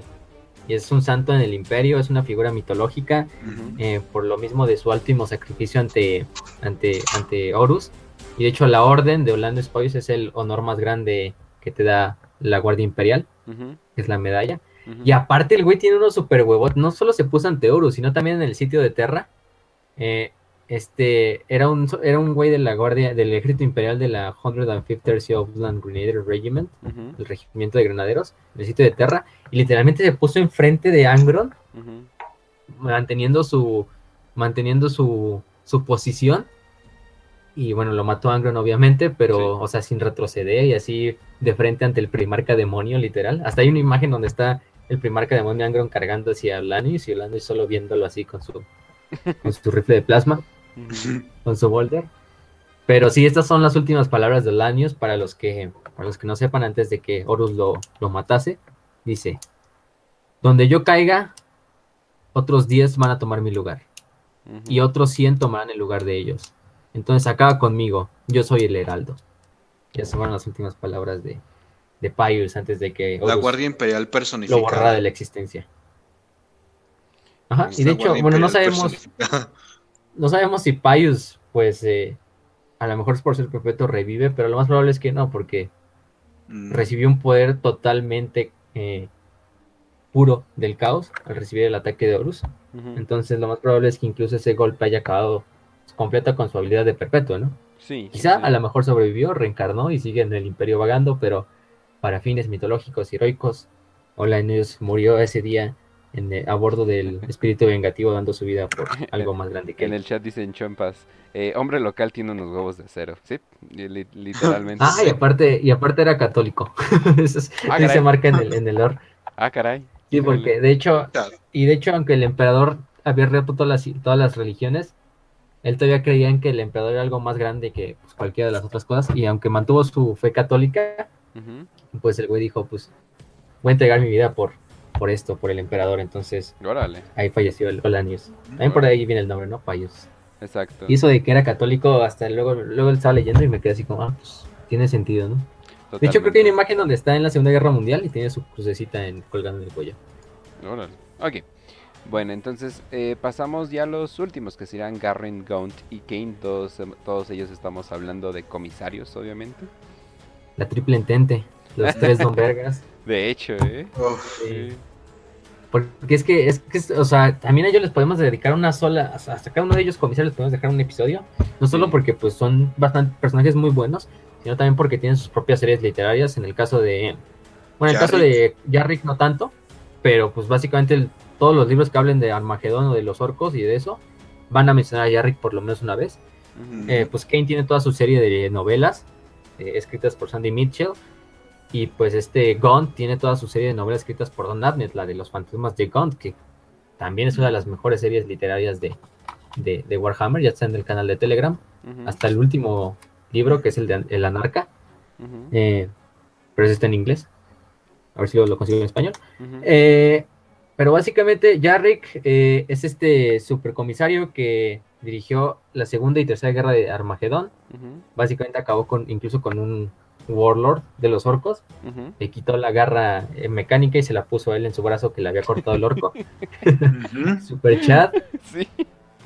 Yo tengo mi teoría de que eso no debería de funcionar, pero los orcos respetan tanto a Yarrick que hacen Ajá. que funcione por su propia mente. Sí, de hecho, eso es lo que pasa con Yarrick. O sea, Yarrick ya debió haber muerto en varias ocasiones por el combate. Y además está tan viejo que, pues, como un hombre a su edad ya no, no tendría esa como vitalidad para seguir peleando. Pero el güey, o sea, simplemente porque los orcos le tienen respeto y creen que es incluso así como, vamos a ponerlo como si creyeran que es el coco, Sí. el hombre del saco. Este, pues creen que Yarrick, pues Yarrick es una, incluso un ser mitológico dentro de la cultura orca ya de tan grande que eso está su, su, su respeto. Y no solo por los orcos normales, sino por incluso por Gaskul, que es su más grande rival. O sea, no puedes hablar de Yarrick sin hablar de Gaskul Maguruk Traka. Los dos han peleado bastantes ocasiones combate cuerpo a cuerpo. No, no sé cómo Yarrick ha logrado sobrevivir también a combatir cuerpo a cuerpo con Gaskul. Pero también es por lo mismo del pensamiento colectivo de los orcos, que de cierta manera pues también lo protege. Lo último que sabemos de Yarrick es que peleó eh, este peleó en la tercera guerra de Armagedón, se fue con el almirante, digo, con el gran mariscal Helbrecht, y juntos fueron a cazar a Gaskul. Ujú. Y ahí es donde tenemos hasta su historia. Y de hecho creo que antes de la segunda guerra de Armagedón ya se iba a, a retirar. O sea, estaba casi el día de su jubilación y de repente... No le ¿tú creo. crees que Oye, No le Oye, crean. Nadie le ¿Qué crea. crees? Invasión. Ajá, sí, invasión no. y ese güey, pues ni modo. Vamos a dirigir Bueno. toda, toda, todo Armagedón. Hasta le dicen el Old Man. Dice, hasta los astartes re- respetamos ese nombre. Luego tenemos a Gaunt, que Gaunt es el comisario y también comisario capitán del regimiento del el primer y único de Tanit. Eh, que básicamente su planeta fue destruido por las fuerzas del caos. O sea, ellos son los últimos que quedan de originarios del planeta. Ujú. Por eso se llaman el primer y único. Es el único regimiento que pues salió de Tanit. Y Tanit era básicamente una Escocia hecha planeta, puros bosques y highlands. Eh, cuenta, incluso sí. los, incluso Ajá. el regimiento tiene así como estos tatuajes celtas, así como azules. Y este tipo como de indumentaria. No, no, es, sí escocesa porque también tiene ese como patrón de cuadritos rojos y verdes clásico de los escoceses. Pero están especializados en muchas cosas, más que nada en combate guerrilla, también en combate eh, como en operaciones encubiertas. Y Gaunt pues también súper chavo, o sea, eh, es un héroe de las cruzadas de Sabat, de los mundos de Sabat. Y pues para no spoilearles también lean sus novelas desde la primera y no se van a per- no se va, se están perdiendo de mucho si no las han leído porque pues, es una de las mejores series, también escrita por el buen Dan Abnett. Sí. Es súper recomendable. que hay cosas que tenemos que hablar al final del episodio de Anapner, Sí. por cierto. Y Kane, pues Kane es Kane, el güey más todo del imperio y Sí. también lean sus novelas. Güey, que, que, Kane tuvo un romance con un este con una inquisidora, si no me recuerdo. Ah, sí, cierto.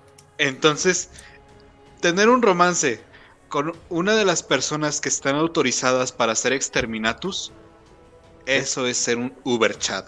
El Y aparte, ultra, y ultra aparte, chat. y aparte es como un amor tóxico, porque la, la Inquisidora es como, no, es que yo quiero desmontar el mito de, de, de Sayafas Kane, de héroe del imperio, pero aún así todavía lo coge. Sí. Ok, muy bien, muy bien. Ok, bueno, entonces, eh, antes de pasar a las 5 de 5, eh, híjole, ¿cómo me podría enterar de las noticias eh, que, que quiero? Pero pues quiero de una manera rápida, sin tener que andar buscando en el internet ni nada. Facio, ¿tú sabes cómo? Con el canal de Telegram. Así El canal de es. Telegram, Ajá. que lo tenemos y lo actualizamos casi diario. Ahí trato y siempre de poner las nuevas noticias de Warhammer, trailers, noticias, nuevas miniaturas, nuevos eh, Fotos de comisarios que no deberían de estar ahí. Y en esta ocasión Memes. llegamos con la preview de, de las nuevas novelas de Warhammer. La nueva preview de. Fue de hecho el viernes, si no me recuerdo, si fue el viernes. Ah, no, el domingo. Sí, domingo, fue el domingo. Este, que fue el estreno de todas estas nuevas novelas. Hubo una entrevista con la mayoría de los escritores. Obviamente una entrevista por Zoom. Si quieren, Eh, eh, voy, pero- voy, voy mencionando rápido cada una. Sí. Está Mortis de Siege of Terra, que es una, una nueva novela de la herejía de Horus, así es más. La Aguant- 59 ava Aguan- aguántense. Oye, eso significa que van a avanzar la historia, o sea, chingada madre al y fin, la, ¿no? y la quinta novela, ¿eh? De la- del sitio de Terra y la 59 de la herejía, pero solo de la línea principal de las novelas, o sea, todavía nos falta. Lo único que yo agradezco es que todavía no llegamos a ese episodio, así que vamos a estar un poquito actualizados, creo, Exacto. Espero. Sí, todo. Verga, si ni siquiera he leído Saturnín, que es la más, la que está ahorita. Y yo, releye- no, y, y yo releyendo, no, pues, valgo verga. Yo diciendo, Sí. ay, mira, voy a releer las de Eisenhorn. Yo, yo me quedé en Mecánico de la herejía de Horus, que es como la décima, entonces, Ajá, sí, exacto. está, está, Eh, también eh, un libro especializado de Alfarius. Eh, eh, Alfarius es, una es el primarca, ajá, es el, es el primarca Ujú. traidor que, eh, bueno, de hecho, nadie sabe qué pedo bien bien con él. El hecho de que le hagan una novela es como, aleluya, vamos a saber qué pedo con él, porque de hecho no se sabía mucho de él. Y todo lo explicaban con, oh, es que es el arte del subterfugio y que quién sabe qué. No, es que no habían escrito bien bien de él. Entonces, el hecho de que ya al fin le están haciendo su novela, chingoncísimo, la neta. Eh, al fin Sí, es de, esa, a... es de esa serie de los primarcas de la herejía de Horus, que creo que ya todos los primarcas tienen su novela, excepto solo faltaba él, creo, que era Alfarius. Ujú. Sí, pues, Que oye, creo que ya tienen todos completos. oye, estaría También hay una chido- de Malcador, de estaría chido que la novela tuviera pedazos negros editados. Así de, ah, no. Pero bueno, La compras y con marcador así. Eh, también va a estar eh, The Book of Martyrs, el libro de los mártires, que se va a tratar sobre tres eh, hermanas eh, de la batalla. Sí, ¿verdad? Estoy, estoy, estoy en lo correcto. sí, tres historias diferentes de tres autores distintos. Así que va a estar muy bueno. Y que se conectan entre ellas. Sí. Pero en la portada sale así una hermana de batallas de was, we was sisters and shit. De hecho, el cabello blanco no le queda tan mal. Eh, viene lo que tú, por, Sí. por cierto, lo que tú dices, la segunda parte de Parai. La, la segunda parte de, Be- de las novelas de Beckwin, eh, que se llama Paraya. eh, para los Penitent. La primera es para ella. Ajá. eh, Ah, la primera es Paraya. Ah, o sea, viene otra Ajá. luego, luego. Sí, o sea, es que para ella Penitent. ya la había sacado. ¿Qué de pido hecho, con Dan hace como- Abnett? Sí, ya la había sacado ¿Qué como pido? dos años. Lo que va a pasar es que van a sacar como una nueva edición, creo que como más actualizada y también un poco así con una edición como de pasta dura, Ajá. que es para ella. Y aparte, Dan Abner lo entrevistaron y dijo, no, pues, ¿qué crees que ya terminé de escribir Penitent? Entonces también va a salir ya Penitent. Hijo del el güey es una máquina, no lo pueden detener. Sí, ese güey. Y escribe bien. Ese güey. Ah, y para escri- y los lo que peor no- es que tú dirías, pues es que escribe muy rápido y van a salir feas las novelas, ¿no? Pero es que ese güey se avienta novelas en menos de un año Ujú. y pinches obras de arte. Y que no solo hace. trabaja para las- Warhammer. Eso es lo más cabrón. También baja- trabaja para Dread, para. Creo que incluso trabajó para. Sí, bueno, no sé qué nada para Dread, que es lo que más también le mete. Ey, oye, Para Judge Dredd. eso es trampa. O sea, Dredd podría ser un inquisidor cualquiera y com- común y corriente de este mundo. Pero sí. Eh, para los que no saben, Beckwin es, eh, ¿cómo le llaman? Una intocable. Es básicamente alguien que tiene una impresión negativa en el warp. Es totalmente inmune a la magia y explota ese poder después de que Eisenhorn la descubre. Y, la descubre sin ropa, entonces la descubre bastante bien. Y pues ahí tienen este on and off romance. Eh, Beckwin de hecho es de los personajes más wholesome que existe. A pesar de que pues, pasa la misma transformación eh, que Eisenhorn. De hecho todo ese pinche entourage como que le, le va de la verga, ¿no? Pero Elizabeth pues- Beckwin. Ajá, pero eso es parte de, de Warhammer. Y también, ¿cómo se llama? Bueno, ya habíamos mencionado a Penitent. Eh, un libro que sí no sé qué pedo, pero dice Liber Xenologies. Y al parecer es como un libro literalmente de la librería negra, ¿no? O sea, pero literalmente de, de la librería negra del lore, ¿no? Sí, es, de, es del rock trader este Janus Drake, que de hecho tiene unas novelas así de donde se infiltra una de las fortalezas de Piedra Negra. Eh, ese güey es súper también un chat de, de Warhammer. Pero también hay otro libro que se llama Liber Caótica, que es básicamente lo mismo. Pero del caos, ¿no? Es como un estudio al caos.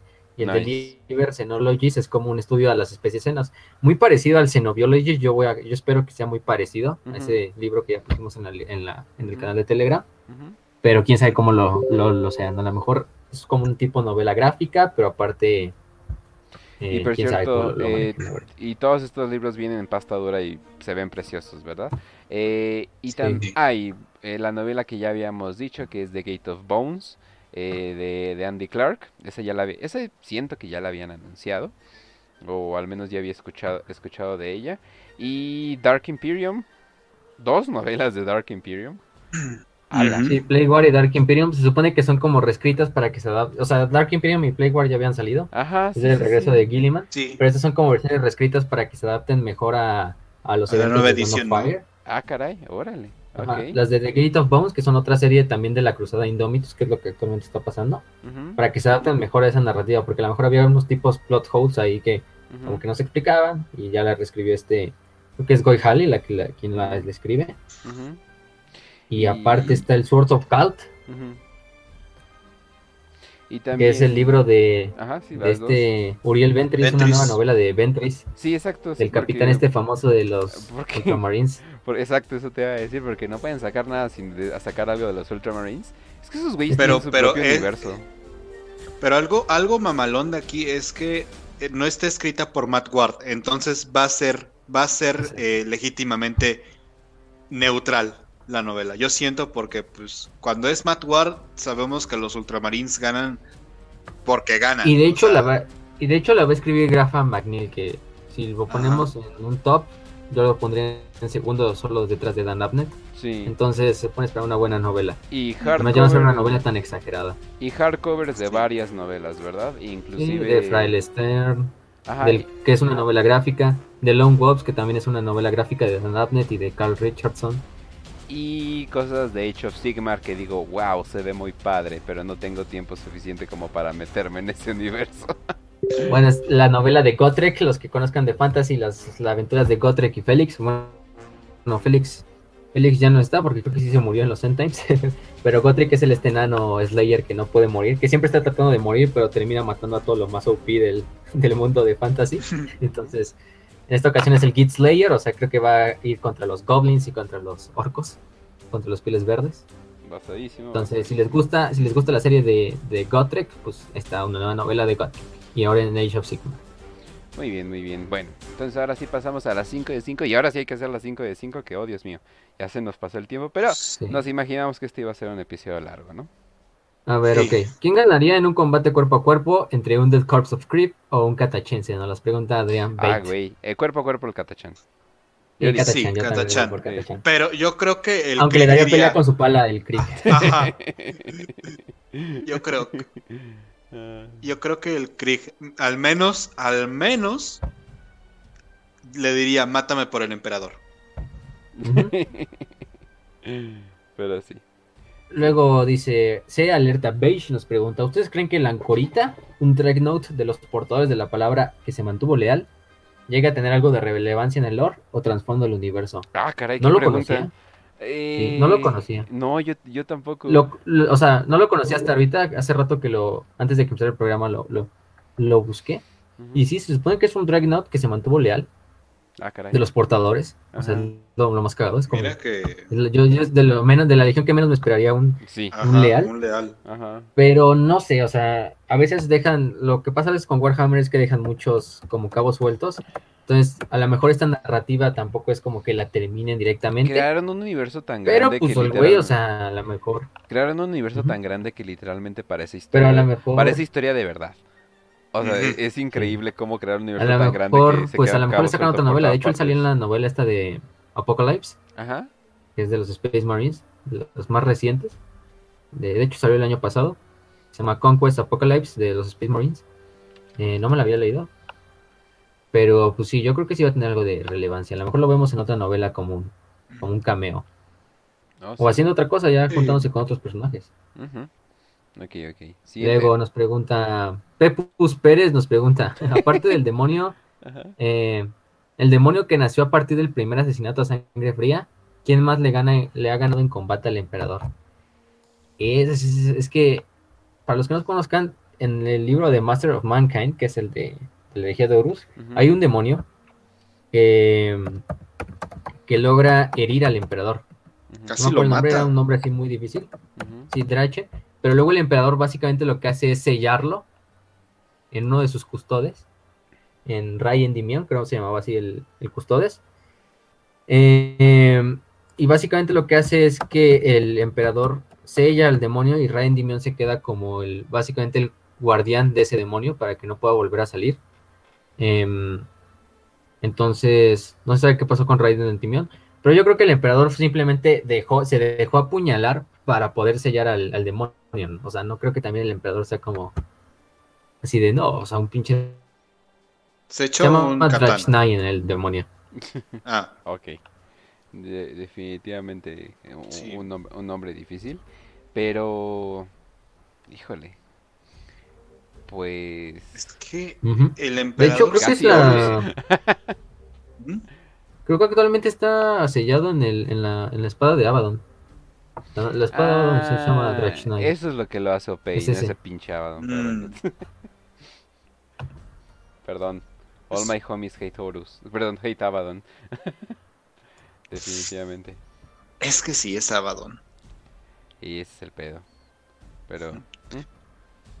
Bueno, no, sí, ahí está. Ok. A ver la siguiente. Entonces, Ajá. Drachnine no vale verga. Este.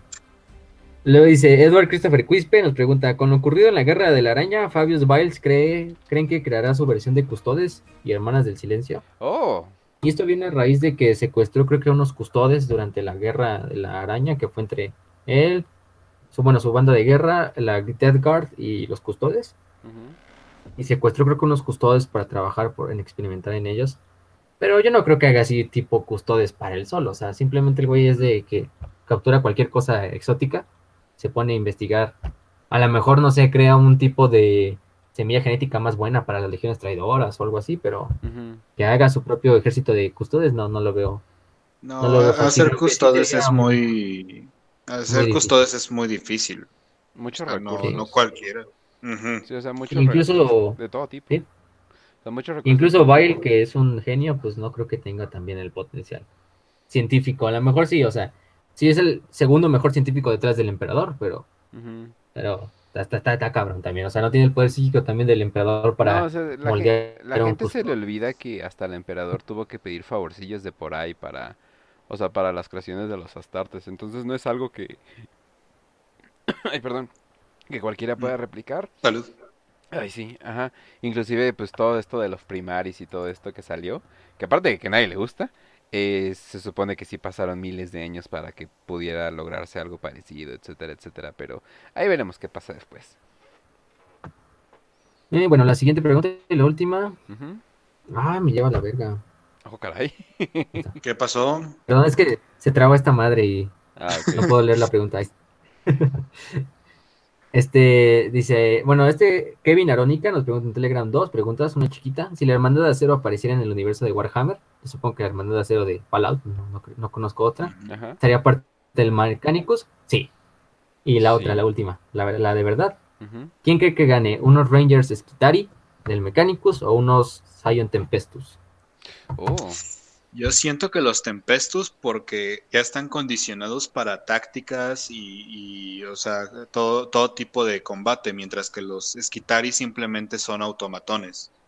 Yo siento, sí. yo siento. No, no tengo, Sí, tengo el potestad, Skitari, pero y el Skitari, aunque tiene buen entrenamiento, no es como una fuerza especial tal cual como el Sí. Zion. Entonces el Zion sí lo supera en bastantes sentidos. Sí, nunca. A lo mejor el Skitari es más resistente y todo eso, pero pues, si lo vemos en... Una buena en táctica general, te chinga el- es el cualquiera, cualquier calidad, cualidad que tú, que tú puedas ver. O sea, entonces sí, Sí. ah, ahí ahí sí yo me voy por los Zion. Ok, muy bien. Entonces ya es No, todo, serían ¿verdad? todas. Bueno, gente, Sí. entonces ya saben que a Raz lo pueden seguir en arroba podcast Raz, a, a Facio lo pueden seguir en arroba Facio-a eterno. A mí, me puede, a mí me pueden seguir en arroba VoxPopuli22, me pueden mandar un DM en Telegram en arroba Kench88 o también pueden seguirnos en Telegram en Warhammer para Prietos. Ahora sí que ahí nos, ahí, ahí nos pueden seguir con mucho gusto y nos pueden comentar para las preguntas 5 de 5, etcétera, etcétera. Eh, como somos una producción de Radio Marrano, pues ya saben que estamos en YouTube, en, en Anchor, en Spotify, en iBooks, en básicamente, eh, si, si es un lugar para podcast, estamos ahí. Estamos en Apple Podcast, entonces, como chingados no vamos a estar en, en otros lugares. Y pues ya, yo creo que sería todo. Ah, sí, el siguiente episodio, por cierto, Hicimos un, pequeño cambio en vez de sobre la creación de los astartes y todo eso. El siguiente episodio va a ser completamente del Adeptus Mechanicus. Entonces esperen muchos for fiestas y tostadoras. Entonces, eh, el, y sobre todo porque el Adeptus Mechanicus da pie a luego hablar bien bien de la tecnología de los astartes, etcétera, etcétera. Eh, aunque no lo crean, el Adeptus Mechanicus tiene bastante historia. De hecho, conozco mucha gente que es como su facción favorita y todo, y hasta, y hasta la juegan y, y todo eso, y, andan ahí de por qué no han puesto adeptos mecánicos en el pipi pu?", y tú así, órale, o sea, como que mucha gente, mucha gente le, le gusta, y va a ser el último episodio del año. Eh, tal vez el siguiente año estaba pensando para, para llegar, para aterrizar con gusto hacer un episodio de Q&A, o sea, completo. O sea, agarrar las preguntas, tú no las adelantas, ahí nos ponemos a investigar y todo un pinche programa contestando preguntas, eso yo creo que eh, estaría OP. Exacto. Y regresaríamos hasta, déjenles digo, eh, y obviamente si están de acuerdo mi- mi- mis coinvitados, eh, hasta enero 7. No, perdón, eh, enero 4 u 11, porque 4 todavía está muy cerquita, ¿verdad? Ok, pero bueno, entonces ah, ahora sí que ahí nos ponemos de acuerdo, gente. No se preocupen, vamos a seguir subiendo contenido, yo creo. Vamos a seguir subiendo memes. Espérenos. Y Y cápsulas de lore, exactamente. Ahora, novelas. Oshi, Oshi, Oshi. Ok, bueno, Raz, entonces, ¿tienes algo exacto. que comentar Pues, o algo que recomendar?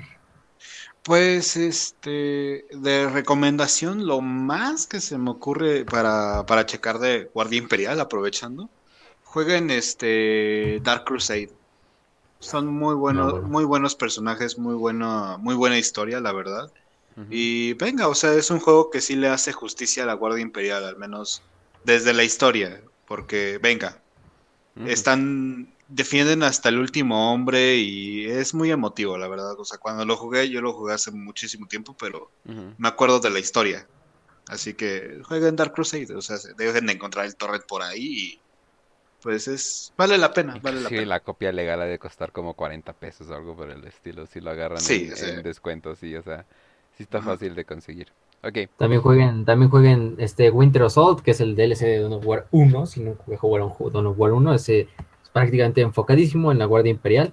Tiene unos personajes súper buenos. El general, no me recuerdo el nombre, pero ese güey era realmente Chadencio. ujú. Chadencia, está bueno el nombre. Ajá. Pero ese eh, jueguen Winter Assault. Y de recomendación litera- literaria, si pueden, lean las novelas de Los Fantasmas de Kant. No se van a arrepentir. Mm, Básicamente es un tipo de. Si mezclaras, no sé, un. Un Tempestades de Acero con Guardia, con Guardia Imperial de ujú. Junger, siempre lo digo así. Un Porque Diario, sí se está enfocado mucho en cómo ve el Guardia Imperial la guerra, ¿no? es un diario de guerra con, sí, o sea, muy, muy, muy, muy chingón. Ah, de hecho estaría bueno. ver- Sí, ver- entonces ya están las, las creo que son 12 novelas. Sí, hasta la te que salió te iba a hace decir, un nunca año. los acabé. De hecho, estaría bueno como que Ujú. eh, echárselos de nuevo porque no me va a acordar de nada. Entonces, mejor es Y sería yo nada más me eché las, dos- las tres primeras y ya. Sí, Pero, pero bueno, antes de despedirnos, quisiera darles una frase que termina con todo esto de, la Guardia Imperial. Que no es una frase como tal de Lord, pero es una frase que dijeron en uno de los videos de Temple Institute. Que, uff, qué buena frase. Dice: Civilizaciones alienígenas, inteligencias arcaicas, terrores disformes, los dioses oscuros y el mismo universo se burlan de la vida humana. Contra los innumerables enemigos de la humanidad, un solo guardia imperial no puede hacer mucho pero la unida voluntad de la raza humana puede sobrepasar estos desafíos. Y si incluso el último planeta cayera, la última fortaleza humana se derrumbara, y el último guardia pereciera a los pies del Palacio Imperial en Terra, no estarían solos. El espíritu del Dios Emperador está con todos aquellos que luchan en su nombre, y aunque ningún ejército es lo suficientemente grande como para conquistar la galaxia, la fe por sí sola puede volcar el universo. mm, sí es. Qué bonita frase. Un guardia imperial nunca estará solo. Ujú. Pero cierto, eh, Entonces, gente- hablando, hablando del universo eh, de ficción, eh, F por Sergei Ivanov, por cierto, se murió de COVID a los 66 años y escribió las novelas que están inspiradas en los juegos de Stalker. Eh, muy buenos juegos. Te hacen sentir completamente miserable, se los recomiendo al 100. pero sí, Ok. no, sí, en serio, o sea, te hacen sentir totalmente miserable, pero eso sí, de, ah, no mames. O sea, ya cuando estás estable en ese mundo es como, no mames, ya tengo comida, güey. O sea, es como que es, es- es bastante chingón, se, se los recomiendo. Y bueno, ahora sí, nos despedimos. Pues nada, gente, síganos en todas las redes sociales, en Facebook, eh, siempre estamos publicando, actualizando. eh, ya les, ahí les avisaremos, igual en Telegram y pues en las demás redes sociales también. Si nos siguen en nuestras redes personales, cuándo vamos a re- eh, reanudar los episodios una vez que acabemos en estas fiestas decembrinas Ujú. y de Año Nuevo. Eh, y pues nada, gente, sin nada más que decir, eh, salud y victoria y que el emperador los acompañe.